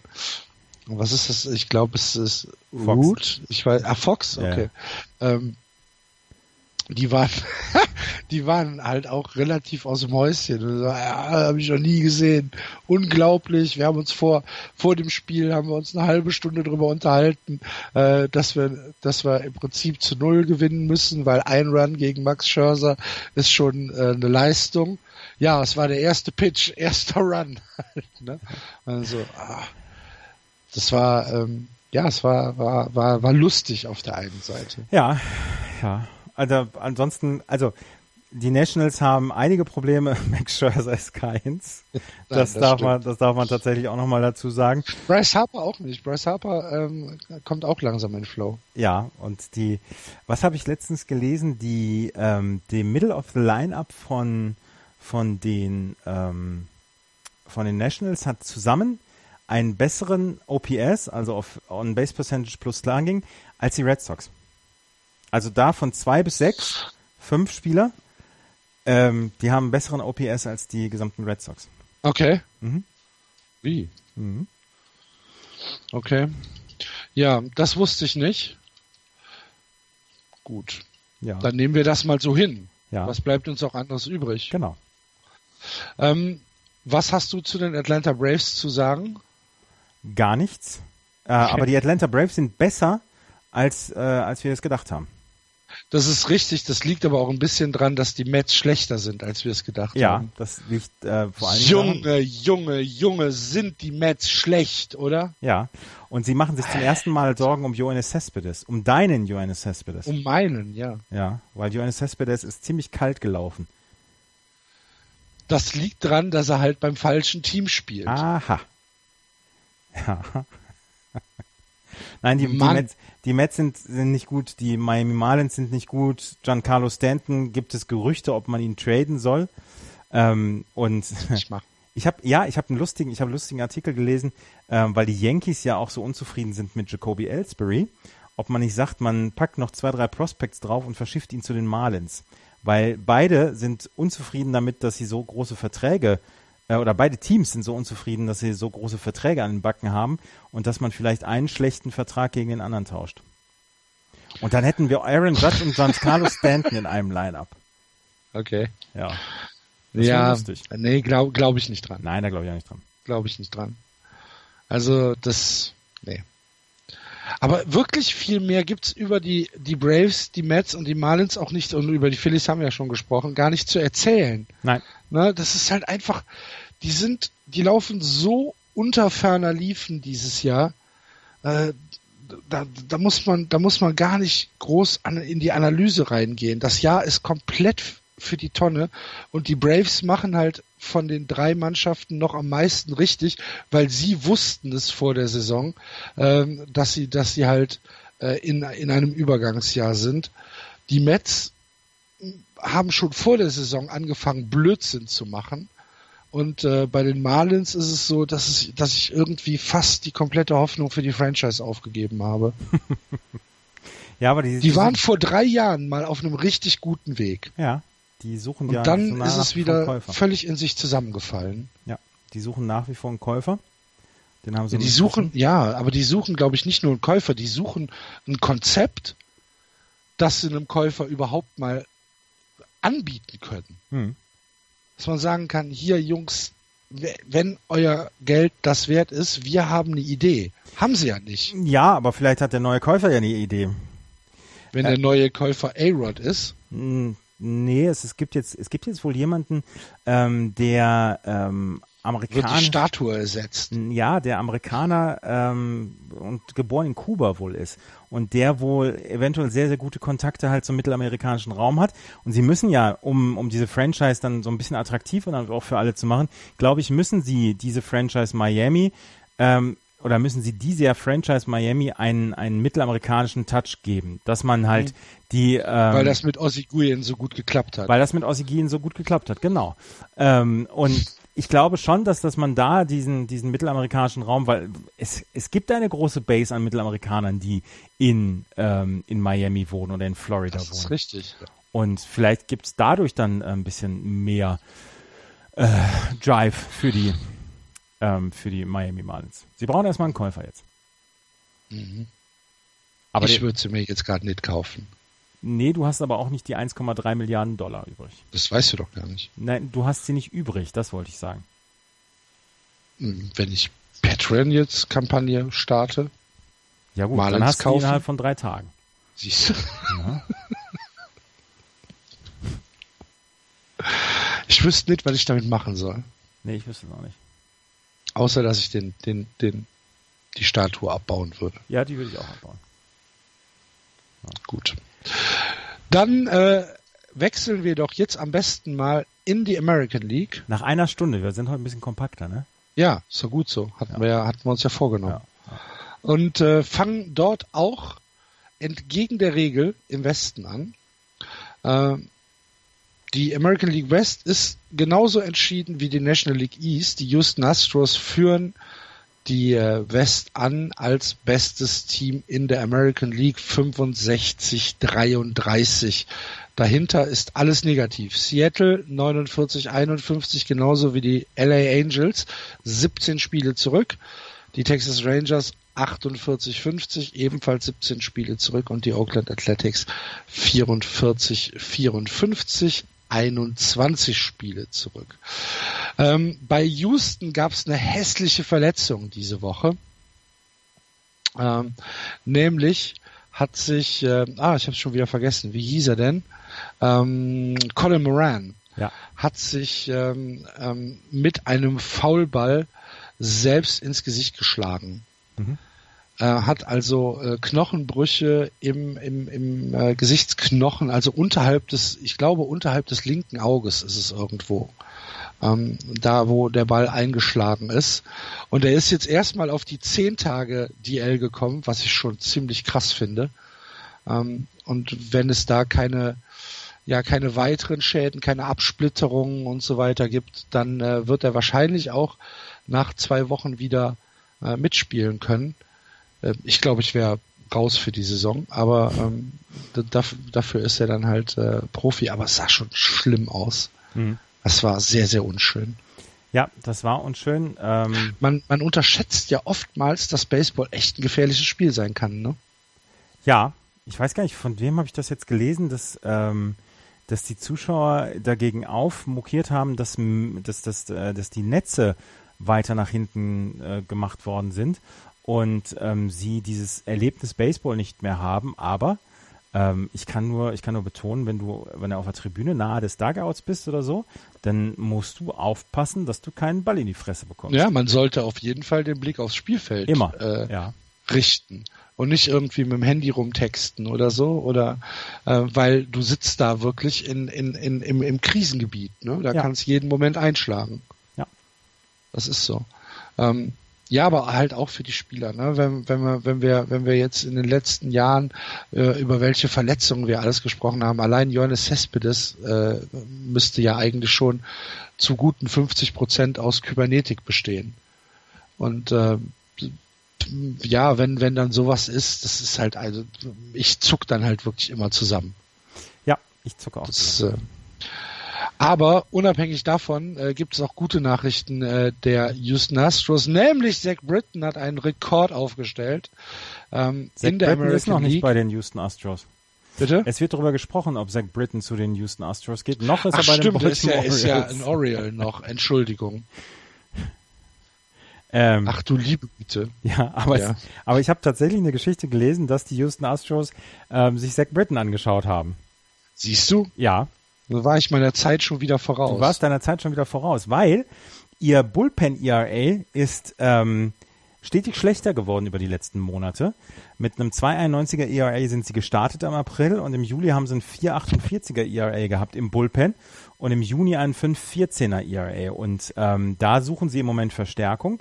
Dazu kommt dann noch, dass Lance McCullers und Dallas Keuchel äh, nicht so richtig am Stück gesund sein können und deswegen suchen sie im Moment Abhilfe und da könnte es eventuell Zach Britton geben. Und nachdem der Besitzer der Baltimore Orioles dies ja zum ersten Mal seit Jahren gesagt hat, ja, ähm, holt euch, holt euch Prospects für, für Leute, die wir im, im Roster haben, könnte es sein, dass Zach Britton nochmal den Club wechselt, beziehungsweise es wird sehr sicher sein, dass er den Club wechselt, nur zu wem geht er. Und die Houston Astros haben erstens Prospects, zweitens den Bedarf an einem Reliever und äh, könnten eventuell eine Destination sein für Zach Britton. ja. Du hast es wahrscheinlich schon Was, vorausgesehen. was für eine Überleitung ich Ja. da hinbekommen habe, ne? Absolut. Nein, ähm, war äh, tatsächlich äh, mein Fehler, entschuldige. Habe ich ähm, hab das falsche Tab auf. Passiert. Ähm, die Houston Astros ähm, stehen in der American League und in der West insbesondere über allen Dingen. Ähm, José Altuve, ohne nachzugucken, sag mir mal seinen Betting Average gerade. 330? Ein 3,58. Ja, das ist okay. Das ist unfassbar. Hat gestern mal wieder einen Home Run geschlagen. Ja, ähm, sie haben in der Offensive überall die besten Statistiken. Sie haben die meisten Runs gescored, 581. Sie haben die beste Aver Average über das gesamte Team. Das, die Betting Average über das gesamte Team liegt bei 291. Mhm. Das ist irreal. Sie haben eine Team On-Base Percentage von 356. Ja. Du weißt also, rein statistisch kommt mindestens ein Schläger pro Inning auf Base. Ja. Das ist ja. Und ein Slugging übers Team von 5-0-2. Dazu haben sie auch echt anständiges Pitching. Äh, Earned Run Average 4-0-2, ein Whip von 1-23 und ein Betting Against vor allen Dingen von 2,34. 2,34 ist richtig, richtig gut als äh, Betting Against. Und das macht sich dann ausnahmsweise auch mal in der Tabelle, schlägt sich das nieder. Das heißt, die Statistik korrespondiert wirklich mit der Tabelle. Ähm, 17 Spiele, wir können einen Haken hinter die American League West machen und können eigentlich sagen, ja, war schön. Ja, Vielen Dank. Allerdings sind alle anderen Mannschaften noch im, im Wildcard-Rennen. Ich wollte jetzt noch einmal gerade darauf zu sprechen kommen, dass ähm, dass die ähm, Carlos Correa auf der DL ist von den Houston Astros, einer derer, die natürlich auch dafür gesorgt haben, dass offensiv so viel abgeht bei den Astros. Der hat eine Daumen-OP ähm, über sich ergehen lassen müssen und fällt jetzt noch sechs bis acht Wochen aus. Also kommt dann zur Postseason wahrscheinlich wieder, ähm, mhm. beziehungsweise Mitte September. Ähm, der, den werden sie vermissen, aber selbst wenn die Astros jetzt in einen dreiwöchigen Tiefschlaf verfallen und in drei Wochen wieder aufwachen und bis dahin alle Spiele kampflos gegen sie gewettet worden sind oder gewertet worden sind, ähm, würden sie. Hätten sie immer noch drei Spiele hätten Vorsprung. Sie immer noch drei Spiele Vorsprung. und von daher sollte. Wahrscheinlich da, mehr. Ja, von daher sollte es eigentlich erstmal in Ordnung sein und Carlos Correa kann dann frisch und munter in der Postseason alles kaputt hauen. Ja.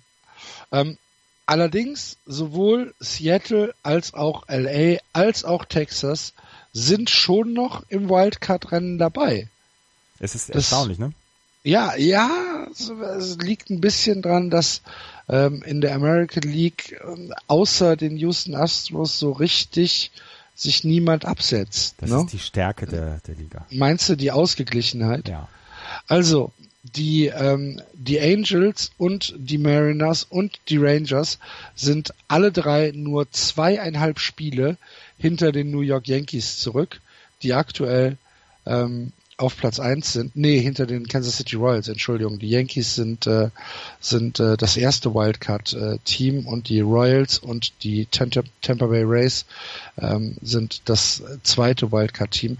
Und dahinter ähm, sind, wie gesagt, die Mariners, die Rangers und äh, die LA Angels nur zweieinhalb Spiele zurück und zweieinhalb Spiele ist halt nix, ne? Nee, das ist auch nix. Ähm, du hast in der National League sechs Teams, die mehr als zehn Spiele hinterm Wildcard-Platz zurückliegen. In der American League East, äh, in der American League hast du nur ein einziges Team, das sind die Chicago White Sox, die voll im Rebuild-Modus sind. Ansonsten Toronto und Oakland mit sechseinhalb Spielen Rückstand auf die Wildcard-Plätze. Und das ist mir tatsächlich deutlich lieber als das andere. Und äh, dann kannst du es, ja, der, der das Glas halb leer sieht, sieht die Mittelmäßigkeit dieser Division oder diese, dieser Liga. Und ich sage, okay, wir haben bis zum Ende ein sehr, sehr spannendes Wildcard-Rennen und äh, darauf freue ich mich. Ich weiß auch gar nicht, ob es wirklich Mittelmäßigkeit ist. Ja, ja, ich weiß auch nicht.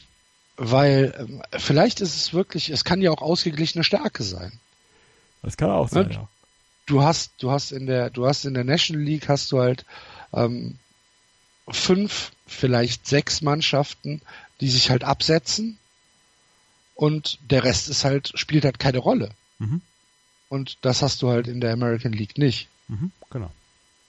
Und ja, also die Ausgeglichenheit äh, der Liga spricht sicherlich für die American League. Allerdings habe ich weder über die Mariners noch über die Angels noch über die Rangers irgendeine Geschichte zu erzählen. Die Rangers, das äh, habe ich eben erzählt, ähm, sind auf der Suche vielleicht sogar nach einem Abnehmer für Judavish. Judavish wird ähm, am Ende dieser Saison äh, Free Agent werden und er verlangt zwischen 150 Millionen und 200 Millionen Dollar für seinen nächsten Vertrag. Die Rangers könnten genau das versuchen, was die, ähm, was die New York Yankees mit Aroldis Chapman gemacht haben, ihn traden und dann in der Offseason wieder unter Vertrag nehmen. Das könnten sie versuchen. Es könnte allerdings auch so schief gehen wie bei den Boston Red Sox und John Lester, die das gleiche versucht haben und wo dann äh, am Ende John Lester bei den Cubs aufgetaucht ist. Ähm, das ist ein Spiel mit dem Feuer. Allerdings äh, sollten sie, sollten sie jetzt dann sich entscheiden, sind wir im Wildcard-Rennen noch mit dabei oder sollten wir jetzt den ähm, einen Schlussstrich ziehen? Sie haben jetzt die letzten drei Spiele wieder gewonnen. ähm, sind nur zweieinhalb Spiele zurück und die Entscheidung, ähm, die überlasse ich gerne dem Texas Rangers Front Office. Ähm, ich habe noch was zu den Seattle Mariners. Die Seattle Mariners haben ja David Phelps von den ähm, oder zu den von den Miami Marlins bekommen und haben vier Prospects für ihn getradet. Und das war ein mhm. Trade, wo man erst sagt, wow, ist das denn nicht überzahlt oder so? Aber letzten Endes gab es nur einen einzigen ähm, von diesen Prospects, wo man gesagt hat, okay, der könnte eventuell äh, was bringen für die Marlins. Das ist Brian Hernandez. Die anderen drei, Pablo Lopez ist ein 21-jähriger ähm, Rechtshänder, der ein 504er ERA in der High A hat. Brandon Miller, ein 22-jähriger Rechtshänder, der früher mal äh, Sechstrunden-Pick war, der in der Midwest League noch nach wie vor sein Dasein fristet und Lucas Trialdi, der 24 diese Woche geworden ist und 458er ähm, ERA in ähm, Single A hat. Also das sind drei Zugaben gewesen. Ähm, es gab nur einen Prospect dafür. Die Seattle Mariners versuchen jetzt im Gegensatz zu den, ja, sie versuchen, sie haben sich committed, haben gesagt, wir möchten gerne in die Playoffs gehen. Sie haben einen ein Streak von mehreren Jahrzehnten jetzt, wo sie nicht in die Playoffs gekommen sind. Und sie versuchen das jetzt ähm, auszumerzen. Sie sind nur zweieinhalb Spiele zurück und sie werden nochmal angreifen. Das habe ich zu den Seattle Mariners. Sehr gut. Ich glaube auch, dass die Texas Rangers äh, die Saison noch nicht abschenken. Die Texas Rangers? Ja. Adrian Beltre ist nur noch elf Hits vor den 3000 übrigens. Ja. Wo wir nochmal bei den Texas Rangers sind. Das wird passieren. Ja. Gut, dann äh, wechseln wir die Division und gucken uns die Central an.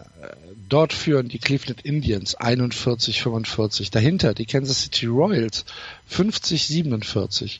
Die Minnesota Twins 49-48. Die Detroit Tigers 45-52.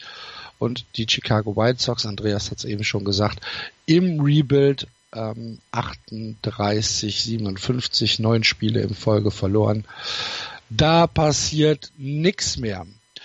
Die Cleveland Indians spüren den heißen Atem der Kansas City Royals, die ich törichterweise schon Ende Mai abgeschrieben hatte und ähm, die mich äh, seitdem eines Besseren belehren. Törichterweise, absolut. Ich, mhm. Also solche, solche Voraussagen mache ich ja nie. Ne? Zum Glück, deswegen, deswegen sitzt du da, Andreas. Genau, genau. Deswegen sitzt du hier, deswegen bist du the reasonable voice. Reasonable of, Voice, genau. Und weil ich weiß, dass, Baseball Podcast. weil ich weiß, dass eine Saison 162 Spiele lang dauert, sage ich auch nicht Ende April, Mensch, das ist aber gar nicht gut, die könnten die Playoffs verpassen. Nein, sowas sage ich nicht.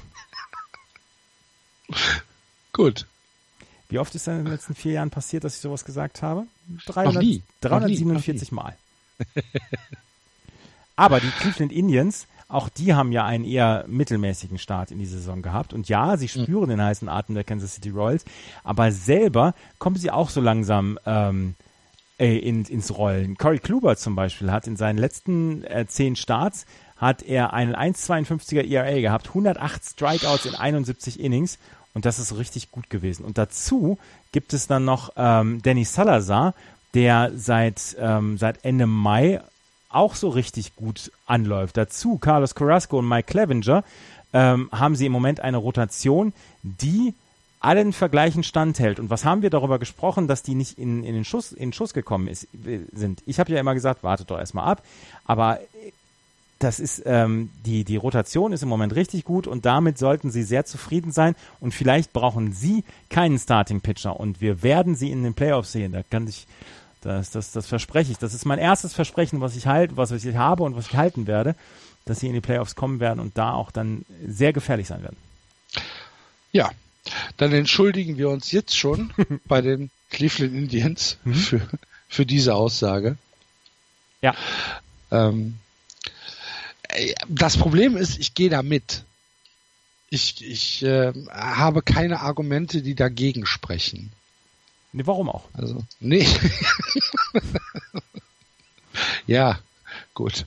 Ähm, ich, die Sache ist, ich habe den Indians letztes Jahr schon nicht über den Weg getraut und bin im Prinzip ähm, bis in äh, Extra Innings von Spiel 7 äh, der World Series ähm, ja, war ich eigentlich der Meinung, die können nix. Ja, aber und dann hast du hinterher gesagt, habe ich doch immer gesagt. habe ich doch immer gesagt, genau. ähm, ich kann mich noch sehr genau daran erinnern, dass wir ähm, irgendwie drüber nachgedacht haben, ja, wenn jetzt äh, Playoffs, wen würde ich mir denn wünschen als ersten Gegner? Alle, ja, die Indians. Ja, ja. Die werden weggesweept, ist ja gar keine Frage. Genau, genau. Und, ähm, und wer hat gesagt, äh, seid mal nicht so arrogant? Ich. Wer war's? Ich. Oder? Nee, Otto Kolbinger. Ach so, ja, gut, der hat's gesagt, ja, ja. ja. Und das äh, reibt, der, reibt er einem ja nach wie vor so ein bisschen unter die Nase. Der wird, ja, zurecht. Der, wird ja, der wird ja gleich immer persönlich. Wenn man ihn auf Spiel 7 anspricht, spricht er über irgendwelche komischen Pandas. Ne? So, so unsachlich. Ja. ja.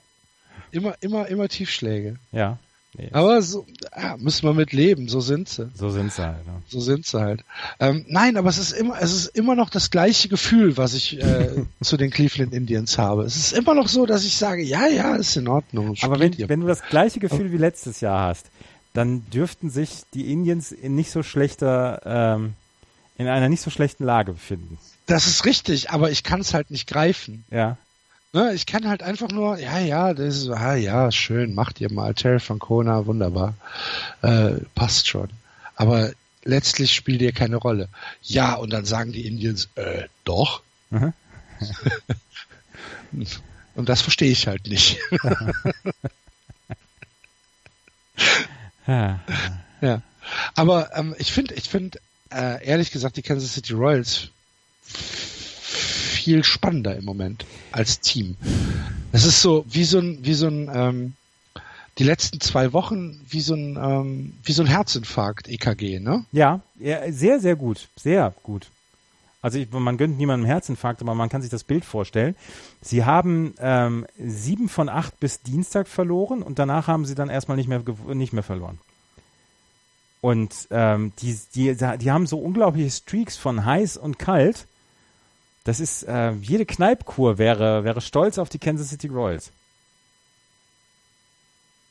Ja, ich sag's doch. Ja. Aber ja, ist ja nicht normal. Ich werde aus den Kansas City Royals ähnlich schlau wie du. Sie sind im Moment auf einem Wildcard-Platz, was wirklich, wirklich erstaunlich ist. Und nachdem sie so schwach in die Saison gestartet sind und eigentlich jeder schon alle Hoffnung aufgegeben hatte, ähm, bis auf uns, ist das, ist das wirklich ein, eine enorme Steigerung von den Kansas City Royals. Wirklich enorme Steigerung. Was haben die Leute vor, vor fünf oder sechs Wochen gesagt? Ja, da gibt es so, so viele interessante Trade-Gerüchte um die Spieler der Royals. Ja, und jetzt drehen sie die lange Nase oder zeigen die die lange Nase und sind im Playoff-Race dabei. Und das finde ich wirklich erstaunlich.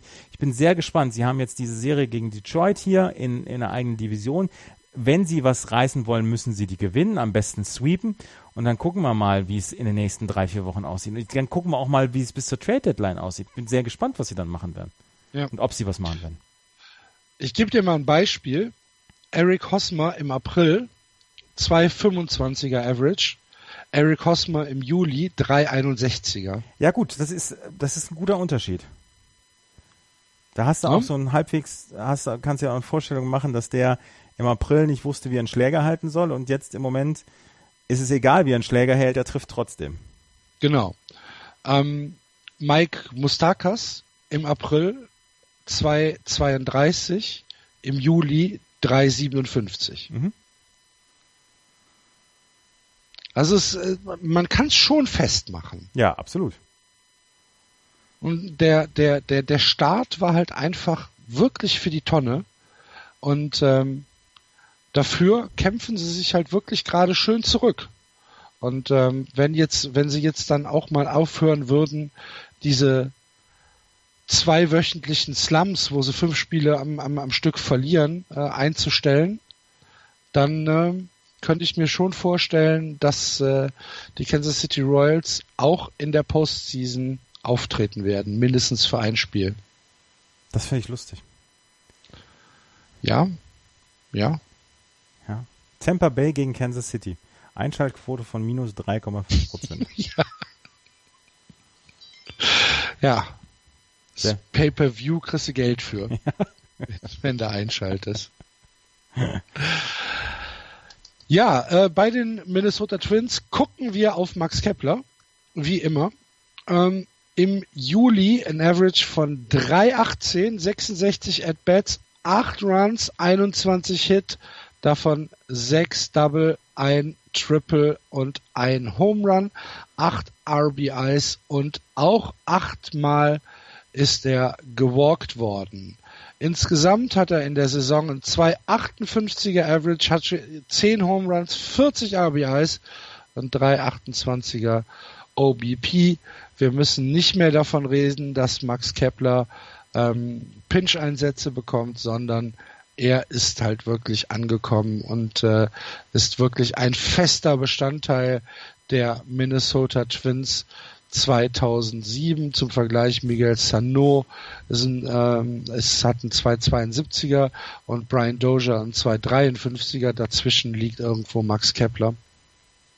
Und äh, das ist halt immer ein sehr, sehr gutes Zeichen, wenn er als, ähm, als ähm, Day-to-Day äh, Line-Up-Guy äh, gekennzeichnet ist und äh, innerhalb der ersten fünf, sechs äh, Statistikwerte des äh, Clubs auftaucht.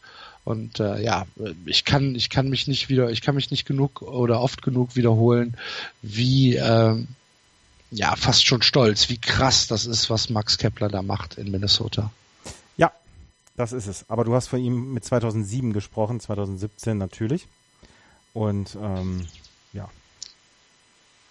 So viel Antizipationsfähigkeit traue ich unseren Hörern zu. Absolut, absolut. Ich meine natürlich 2017. ähm, glaubst du, dass die, dass die Twins auch noch äh, ein Wörtchen mitsprechen?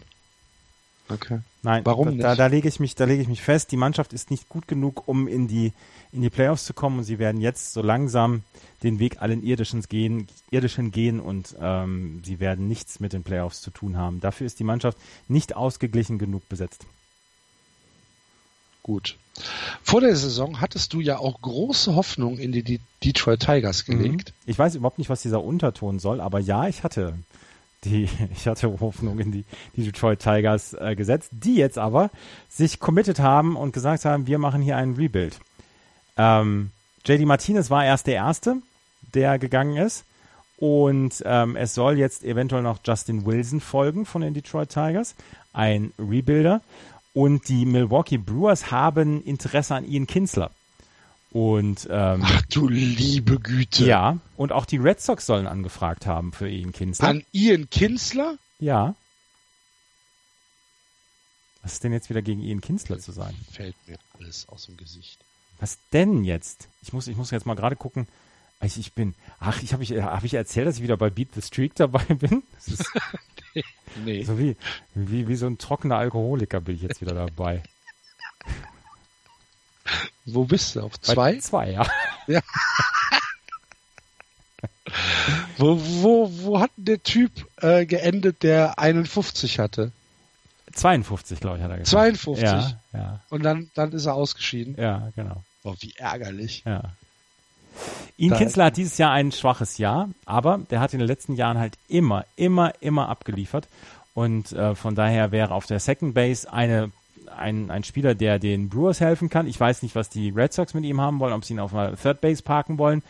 Ähm, ich habe es nur gelesen, dass sie äh, Interesse an ihm haben. Ob es jetzt so ist, es werden so viele Gerüchte durch die Welt geschubst. Ähm, man weiß es halt nicht.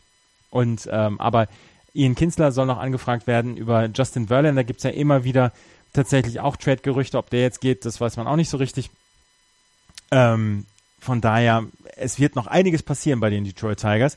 Ähm, sie werden Gott sei Dank am nächsten Montag kein Nachmittagsspiel haben, sodass wieder ein Spieler direkt vom Feld runtergeholt wird, wie, wie wir es vor zwei Jahren, glaube ich, hatten. Es gibt ja. ein Spiel, was, ähm, was wir nebenher gucken können, übrigens neben der Trade Deadline nächste Woche Montag. Ich glaube, das ist Phillies gegen Marlins oder so. Ach, geil. Was für die Baseball-Konnoisseure. Super. So. Ja. Fidschi-Inseln gegen Vanuatu. Genau. In der Ozeanien-Qualifikation. Im U16-Basketball. Im U16, der, der Mädchen. Ja, genau. Ja, ähm, nee, das, ähm, das ist, ähm, ähm, Auf jeden Fall werden die, werden die Jetzt warst du nervös. Jetzt, ne? Nein, jetzt war ich, war ich gerade durcheinander. Ähm, Braves gegen Phillies nächste Woche. Also Phillies gegen Ah, Braves. 18.35 Uhr. Super. Ja. ja. Auf jeden Fall, ähm, die Detroit Tigers werden noch traden und die Chicago White Sox. Und da ist eine richtig interessante Geschichte. Das müssen wir jetzt gerade noch erklären. Die Chicago White Sox haben im Moment sieben ihrer Prospects, nein, zehn ihrer Prospects unter den Top 70 der Top Prospects Liste auf MLB.com. Zehn. Jeder siebte Spieler von den, äh, jeder siebte Prospect von den Chicago White Sox oder jede siebte Prospect im MLB Prospect Ranking unter Top 70 ist ein Chicago White Sox Spieler. Das ist unfassbar, was die angesammelt haben an Spielern in den letzten Tagen, Wochen und Monaten. Und es fängt an mit Johan Moncada, den man jetzt ja äh, raufgezogen hat oder die Chicago White Sox raufgezogen haben, ähm, der aber noch nicht so richtig äh, funktionieren will. Aber sie haben dann noch Eloy Jimenez, sie haben Michael Kopek, sie haben Luis Robert, Lucas Giolito, Blake Rutherford, Reynaldo Lopez, Carsten Fulmer, Dylan Cease und Zach Collins. Diese zehn Spieler sind alle unter den Top 70 und selbst Luis Alexander Basabe als zwölfter Top Prospect ist noch unter den 100. Das ist der Ja. absolute Wahnsinn. Krass. Ja. Sollte da tatsächlich ein Plan entstehen in Chicago? Ja, Also bei den White Sox. bei den White Sox. Es ist halt, ähm, du kannst zweierlei machen. Entweder du lässt die Spieler alle entwickeln und gehst dann mit einem ganz jungen Team ran, oder du sagst, wir haben nur drei oder vier Leute, die durchkommen und den Rest traden wir wieder für richtig gute Leute. Plus wir haben eine geringe Payroll und wir können äh, Free Agents überzeugen davon. Also im Moment sieht es sehr, sehr gut aus für die Chicago White Sox und sie sehen wie das Team aus, das den größten Plan in ihrem Rebuild entwickelt hat. Was ich durchaus überraschend finde. Ja, aber sie hatten halt, sie hatten halt vor dieser Saison hatten sie so viele gute Leute noch, die sie, ähm, die sie umwandeln konnten in Prospects. Dann kam noch dieser Trade mit den New York Yankees dazu, wo die Yankees Todd Frazier, den Third Baseman, Tommy Canley und David Robertson geholt haben, ähm, die beide früher schon bei den Yankees gepitcht haben. Und dann haben sie halt vor der Saison Chris Sale gehabt, jetzt Rossi Quintana noch ähm, für, für viele Prospects traden können.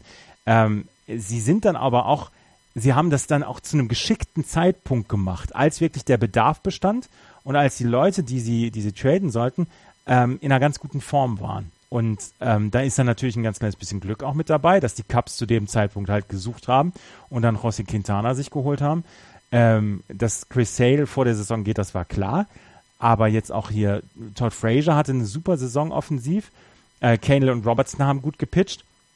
Und dann kam alles eins zum anderen. Und jetzt haben sie halt ein Arsenal an jungen Spielern. Und damit geht's in die Zukunft. Ich bin sehr gespannt.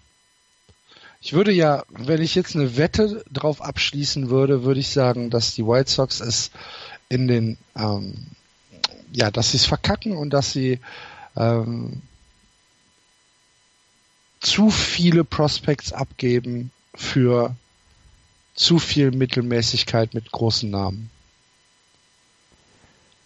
Das wäre, würde passen, meines Erachtens, zu den White Sox. Oder da sitzt jetzt wirklich jemand und hat gesagt, das haben wir in den letzten äh, 15 Jahren zu oft gemacht. Nee, wann waren sie Meister? 2-5, ne? Waren sie, äh, haben sie, glaube ich, äh, die World Series geholt. Mhm. Äh, haben wir in den letzten zehn Jahren zu oft gemacht. Jetzt gehen wir wirklich mal wieder mit, mit, mit Plan dran. Ich kann es mir im Moment noch nicht vorstellen. Mal gucken. Gut. Ähm, dann gehen wir jetzt in die American League East und gucken, wie es dort steht. Auf dem ersten Platz die Boston Red Sox 55-45. Dahinter die Yankees 51-46. Die Tampa Bay Rays 51-48. Die Orioles 47-51 und die Toronto Blue Jays am Tabellenende. Zehn Spiele hinter den Red Sox zurück. 44, 54. Die Red Sox, äh, 4 und 6 aus den letzten 10 mit bizarrem Baseball. Ähm, sehr viele Fehler, die passiert sind, die Spiele gekostet haben. Eigentlich relativ untypisch für diese Mannschaft. Für welche Mannschaft? Für die Red Sox. Die Red Sox haben doch am Anfang des Jahres haben sie doch, haben sie doch alle, alle möglichen Fehler gemacht. Ja, für dieses Line-up sind so viele Fehler gehäuft, meines Erachtens wirklich äh, ungewöhnlich. Xander Bogarts macht ein paar Infield-Fehler, Bruck Holt kann den Ball nicht fangen. Ähm, das ja, sind, sind Sachen, die ich nicht, wo ich nicht mit rechne. Ja. Okay. Wollen wir gar nicht über die Red Sox reden? Wollen wir direkt zu den Yankees gehen? Ähm, über die Red Sox, ich weiß, also ich, ich habe ja so meine, meine, wir müssen natürlich über die Red Sox sprechen, weil sie Rafael Devers hochgezogen haben. Ihren so, ja. Top-Prospect aus der AAA, wo er nur 34 At-Bats hatte, dort aber getroffen hat, vorher in der Double A alles kaputt gehauen hat und jetzt. Du musst sagen, dass es ein Third Baseman Third ist. Third Baseman, genau. Auf einer ja. Position, auf der die ähm, Red Sox ganz, ganz ganz, ganz wenig Produktion bekommen haben innerhalb dieser Saison, wo auch sich Pablo Sandoval mal versucht hat, ähm, wo sich jetzt aber Devin Marrero und Brock Holt die ähm, ähm, die Arbeit teilen. Und jetzt haben sie ähm, Rafael Devers hochgezogen und hoffen, dass er den gleichen Effekt haben wird auf das Team wie letztes Jahr Andrew Benintendi, der ähnliche Anzahl an At-Bats hatte, bevor er in die, in die, ins Big League Team geholt hat, wurde. Oder auch Xander Bogarts, der es vor zwei Jahren gehabt hat, oder vor drei Jahren, ähm, und da hoffen sie, dass er jetzt ähm, dann tatsächlich so ein ganz kleines bisschen ähm, vielleicht helfen kann auf dieser Third Base Position. Und äh, Rafael Devers ist das Top Prospect der Ross Red Sox. Dave Dombrowski hat gesagt, nein, und von dem wollen wir uns nicht trennen, um eventuell einen anderen Spieler zu ho holen. Deswegen, wir müssen den selber entwickeln. Und ähm, die Red Sox eiern halt rum, was sie mit dieser Third Base Position machen. Und sie bekommen halt von den anderen auch im Moment zu wenig Offensivleistung. Das ist ein bisschen, das ist für einen für ein, für ein Fan ist es frustrierend, weil ähm, ein so offensiv talentiertes Team, dass sie es nicht auf die Reihe bekommen. Sie haben nach wie vor die wenigsten Home Runs in der kompletten Liga. Ähm, und ja, da ist sehr, sehr spannend, wie es bis nächste Woche dann noch ähm, vonstatten geht. Ja, ähm, ich bin ja immer noch der Meinung, dass die Red Sox deutlich das beste Team in der American League East sind, aber sie zeigen es halt wirklich viel zu selten. Ja, sie zeigen es zu selten und äh, trotzdem führen sie im Moment das, dieses Feld noch an in der, in der Dings. Sie haben zweieinhalb Spiele Vorsprung vor den Yankees, dreieinhalb Spiele vor den äh, Tampa Bay Rays und sie haben in der gesamten Saison noch nicht, das hat man das Gefühl, noch nicht ihren besten Baseball gezeigt.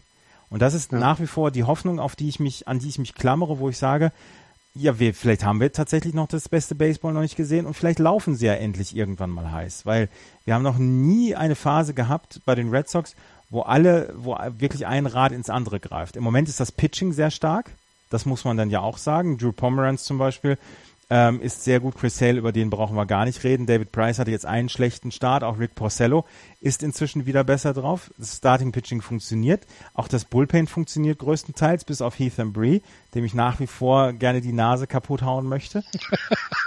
Aber ansonsten funktioniert das auch. Nur die Offensive. Und das ist untypisch für diesen Red Sox-Kader. Mhm. Untypisch. Das ist eine Anomalie der, der Gestirne. Ja.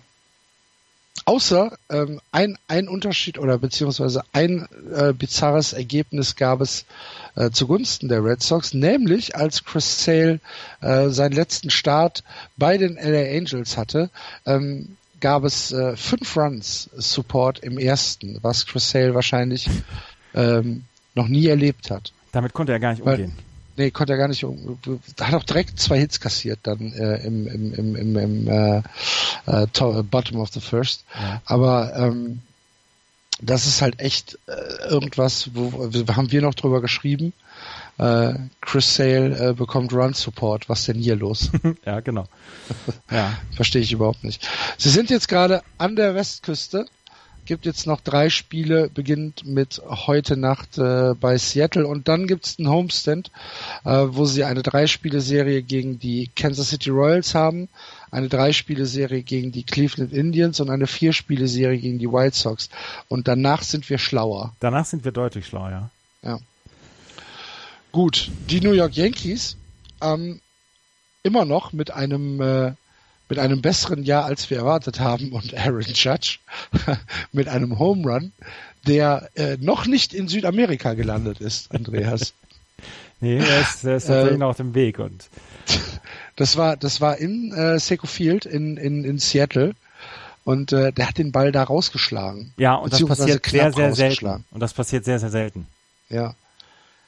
Junge, Junge, was ein Vieh, ne? Ja, ja. 32 Home Runs hat er jetzt. Nach wie vor extrem offensiv gut. Und ähm, aber das zum Beispiel in dieser Serie gegen die gegen die Red Sox kurz nach dem kurz nach dem All-Star Break, da haben sie ihn tatsächlich äh, klein gehalten. Da hat er keinen Home Run geschlagen, hat nur einen Hit gehabt in zwölf At-Bats oder was. Da war ich richtig stolz auf die Mannschaft. Ja. Ja. Ja, insgesamt kann man ja so ein bisschen äh, auf die New York Yankees stolz sein, weil sie halt wirklich seit der Trading Deadline vor zwei Jahren alles richtig gemacht haben. Ja, aber sie, komm, komm mir bitte nicht mit Stolz jetzt hier. Ich kann akzeptieren und respektieren, dass sie einen guten Weg eingeschlagen haben. Als Fan der Yankees. Ach so. Du bist Fan der Yankees. Nein. Ich drehe dir gerade das Wort im Munde rum. Ja. Ähm, nein. Äh, aber interessanteste Geschichte meines Erachtens auch mit Bezug auf äh, Trading Deadline. Was passiert mit Jacoby Ellsbury? Ja, der hat äh, einen 153 Millionen Dollar Vertrag unterschrieben vor ein paar Jahren, als er nach der Saison 2013 von den Red Sox kam und hat jetzt aber seinen Starting, ähm, also seinen, seinen Startplatz verloren. Er ist jetzt nur noch äh, Outfielder Nummer 4, nachdem ähm, dann Clint Frazier ja auch richtig gut ähm, in der in der Big League angekommen ist. Aaron Judge natürlich äh, ist außerhalb der Diskussion. Brett Gardner spielt gut. Aaron Hicks kommt jetzt bald back, äh, weg, äh, zurück. Der Rechtshandschläger. Der Rechtshandschläger äh, kommt jetzt bald back. Und ähm, Ellsbury wird 34 im September und spielt tatsächlich keine gute Saison. Und jetzt gibt's die, ähm, die Frage, was machen wir mit ihm? Und er ist ähm, bis 2021 wird er jeden Tag, äh, jeden Tag, jedes Jahr 21,2 Millionen Dollar bekommen. Und ähm, er hat aber eine Buyout-Option ähm, für 2021. Ja, jetzt geht's da geht's darum, kriegen wir in irgendeiner Weise einen Club dazu überredet, mit uns einen Trade einzugehen für Jacoby Ellsbury, vielleicht einen anderen schlechten Vertrag. Und da denkt man natürlich, schlechter Vertrag, denkt man sofort an die Miami Marlins mit Giancarlo Stanton, wo die Miami Marlins ja auch sehr unglücklich sind. Ken Rosenthal hat jetzt gerade eben getwittert, ähm, wenn ich das einmal gerade vorlesen darf. I get that some Marlins fans hate this, but Stanton will go at some point. Idea is to position team for future. Und ja, da hat er recht, weil dieser Vertrag lähmt die Marlins und dieser Vertrag ähm, ist im Moment so, dass die, die Marlins, ähm, äh, dass die Marlins nicht so richtig bewegungsfähig sind für die nächsten Jahre. Und jetzt gibt es die Überlegung, ja, gibt es jetzt den Trade Stanton für Ellsbury, aber ja, es, ich kann es mir nicht vorstellen. Glaube ich nicht. Weißt du, was ich glaube? Ja. Jeff Samagia und Johnny Cueto. Dass die Giants Jacoby Ellsbury nehmen. Mhm. Das sind zwei schlechte Verträge und ähm, das ist zum Beispiel ein, ein, eine Überlegung, die man ja durchaus machen kann und haben kann. Und ähm, ja, das wäre interessant. Vielleicht gibt es dann noch, keine Ahnung, vielleicht gibt es noch irgendwelche Prospect-Trades dabei. Ja. Also so ein, du musst keine den, Ahnung, drei, ja. vier Spieler-Deal. Ja. Äh, ich glaube, dass die, ähm, dass die, dass die, ähm, dass die Yankees Jacoby Ellsbury loswerden und zwar für Pitching. Das wäre auf John, jeden Fall. Jordan Zimmerman wäre zum Beispiel auch so einer. Ja, das wäre zum Beispiel. Ich habe noch gelesen, dass Robinson Cano in, in, der, in der Verlosung ist. Kann ich mir gar nicht vorstellen. Das kann ich mir auch nicht ehrlich vorstellen. gesagt. Nee, das kann ich auch nicht vorstellen. Und Justin Verlander soll auch in der Verlosung sein. Ja. Glaube ich nicht, dass die Tigers Justin Verlander für Jacoby Ellsbury gehen lassen. Da müsste dann schon noch was dabei sein. Aber es wird auf jeden Fall interessant. Und jetzt gibt's noch mal die Werbung nächste Woche 20.30 Uhr unsere Trade Deadline Live-Sendung von Sportradio.de. So, so macht man genau. das. Man, man äh, teast das zweimal an in einer, in ja. einer Sendung. Die äh, Yankees haben übrigens gestern zum ersten Mal seit sechs Wochen eine Serie gewonnen. Zum ersten okay. Mal seit sechs Wochen. Zum ersten Mal seit sechs Wochen? Haben sie eine Serie gewonnen gegen die Seattle Mariners, haben 3 zu 1 gegen die Mariners gewonnen. Davor okay. haben sie sechs Wochen lang keine einzige Serie gewonnen. 10. 11. Juni war es. Trotzdem haben sie zwei Spiele gegen die Red Sox aufgeholt. Ja. Gut. Jetzt, jetzt, jetzt. Hast du, hast du ähm, den, den Kommentar, den wir auf iTunes bekommen haben? Übrigens, äh, liebe Hörer, vielen Dank für ähm, Kommentare, Bewerb, Bewertungen und äh, Rezensionen bei iTunes. Ist äh, leider passiert da nicht viel, aber wir haben eine Rezension bekommen, ähm, äh, wo sich bitterlich darüber beschwert worden ist, dass wir zu wenig äh, über die über die Race sprechen. Ja. Also, ja, oder waren es die Blue Jays? Ich weiß nur, dass dieser eine, dieser eine, diese eine Bewertung war, dass wir uns darüber unterhalten würden, wann, wann der letzte, wann ein Red Sox Reliever vor ein paar Jahren mal den Müll rausgetragen hat. Ja, ja, gut. Das war. Ja. Ähm, auf jeden, auf jeden Fall. Ähm, also ich habe im Kopf, dass es die Race war. Ja, das kann dass, sein, äh, ja. Zu wenig Race-Content. Und das hat mich vor große Probleme gestellt. weil, weil so interessante Geschichten über die Race rauszufinden, ist halt, ich finde das sehr schwierig. Das Problem ist ja auch, letzte Woche hatten wir keine Sendung. Da standen sie sehr, sehr gut da, waren am Dienstag sieben Spiele über 500. Das war ihr, ihr bester Wert. Sie waren schon mal zwei Spiele besser, als die Chicago Cubs jetzt sind.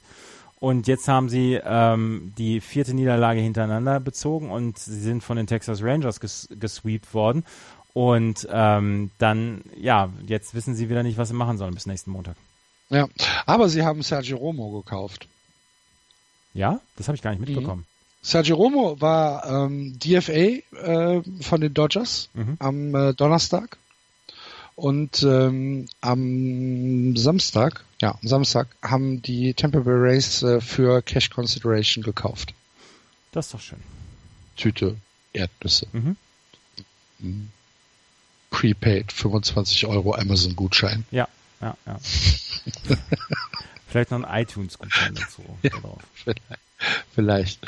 Ähm, also auf jeden Fall, äh, Sergio Romo ist jetzt ein, äh, ein Tampa Bayan, nein, ein St. Petersburg Mensch. Ein Wie Ray. nennt, wie nennt man die Leute denn? Ein Ray. Ein Ray, ja, ist ja kein Stachelrochen. Ja, aber er gehört jetzt zu den Rays. Jawohl. Ähm, Sergio Romo, äh, Reliever. Genau. Für die Hörer, die das jetzt nicht Der mal bei zuordnen den können. Giants war und closer war für die. Ja, genau. Gut. Ähm, mehr Tampa Bay Ray Content habe ich jetzt gerade nicht. Nee, wir haben nur noch was zu den Baltimore Orioles. Nämlich Britain hat einen Rekord aufgestellt. Einen American League Rekord. Er hat nämlich zum 55. Mal hintereinander ein Spiel nach Hause gebracht. Also 55 Saves am Stück. Ja. Herzlichen Glückwunsch. Herzlichen Glückwunsch. Und weißt du, wer der Rekordhalter ist? Ever? Nein. Mit 84 Saves am Stück. Den haben Nein. Florian und ich schon interviewt. Eric Gagne. Oh. Ja. Cool. Französischer Nationaltrainer. War er mal damals, ja, für ein Jahr. Aber dann, ähm, was, was habe ich gehört bei der WM, bei der EM 2000 letztes Jahr, dass die Franzosen nicht ganz so glücklich waren mit ihm. Okay. Eher ein miese Peter. Der Eric. Und man durfte ihn ich nicht auf seine, man durfte ihn nicht auf seine Doping-Vergangenheit ansprechen. Ach nee, Nee, nicht. Nee. Das wäre Florians und meine erste Frage gewesen. Ja, wollte ich gerade sagen. Hello, we are from a podcast. Ja. How do you handle doping? Yes. Performance enhancement drugs. What's your point? genau. Why did What's you your do that? What's your take? Ja, ja, ja. Nein. Ähm, also, äh, herzlichen Glückwunsch nach Baltimore, Zach Britton, äh, neuer American League Rekord für Saves am Stück, 55 Stück. Und ähm, über Toronto müssen wir jetzt gar nichts mehr sagen. Nee, eins noch zu den Baltimore Orioles, was ich vorhin Ja. schon gesagt habe. Die, ähm, der Orioles-Besitzer hat zum ersten Mal seit Jahren ähm, dem General Manager Dan Duquette äh, bekannt gegeben, dass er traden darf, dass er rebuilden darf. Weil das hat er wohl die letzten Jahre immer gesagt, nein, sowas machen wir nicht. Ähm, 2000, seit 2012 ging es ja eh aufwärts, seitdem äh, Buck Showalter da an der Macht ist. Und dieses Mal hat er gesagt, okay, wir können traden und jetzt gibt es natürlich Angebote für deren Reliever. Für Zach Britton natürlich, für Brett Brack und für Darren O'Day, Darren O'Day und auch für Outs, Outfielder Seth, Seth Smith. Und ähm, die werden wohl noch den Club wechseln. Man will sich von Leuten wie Chris Davis oder Manny Machado natürlich nicht ähm, trennen. Ähm, aber für den Rest äh, sind Angebote natürlich offen. Ja. Sind wir gespannt. Ja. Gut.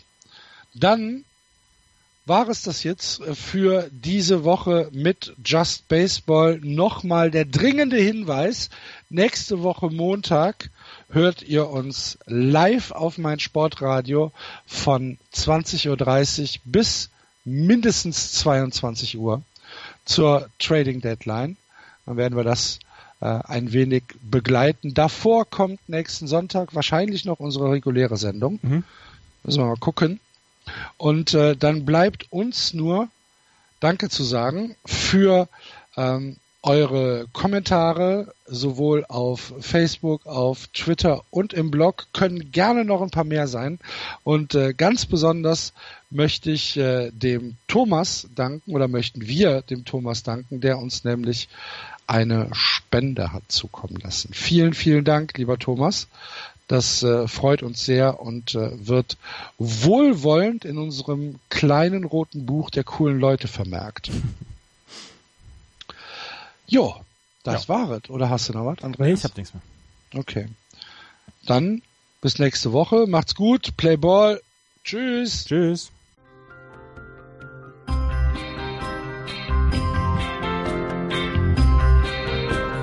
Das war Just Baseball. Ihr findet uns auf justbaseball.de, bei Facebook, bei Twitter und natürlich bei iTunes.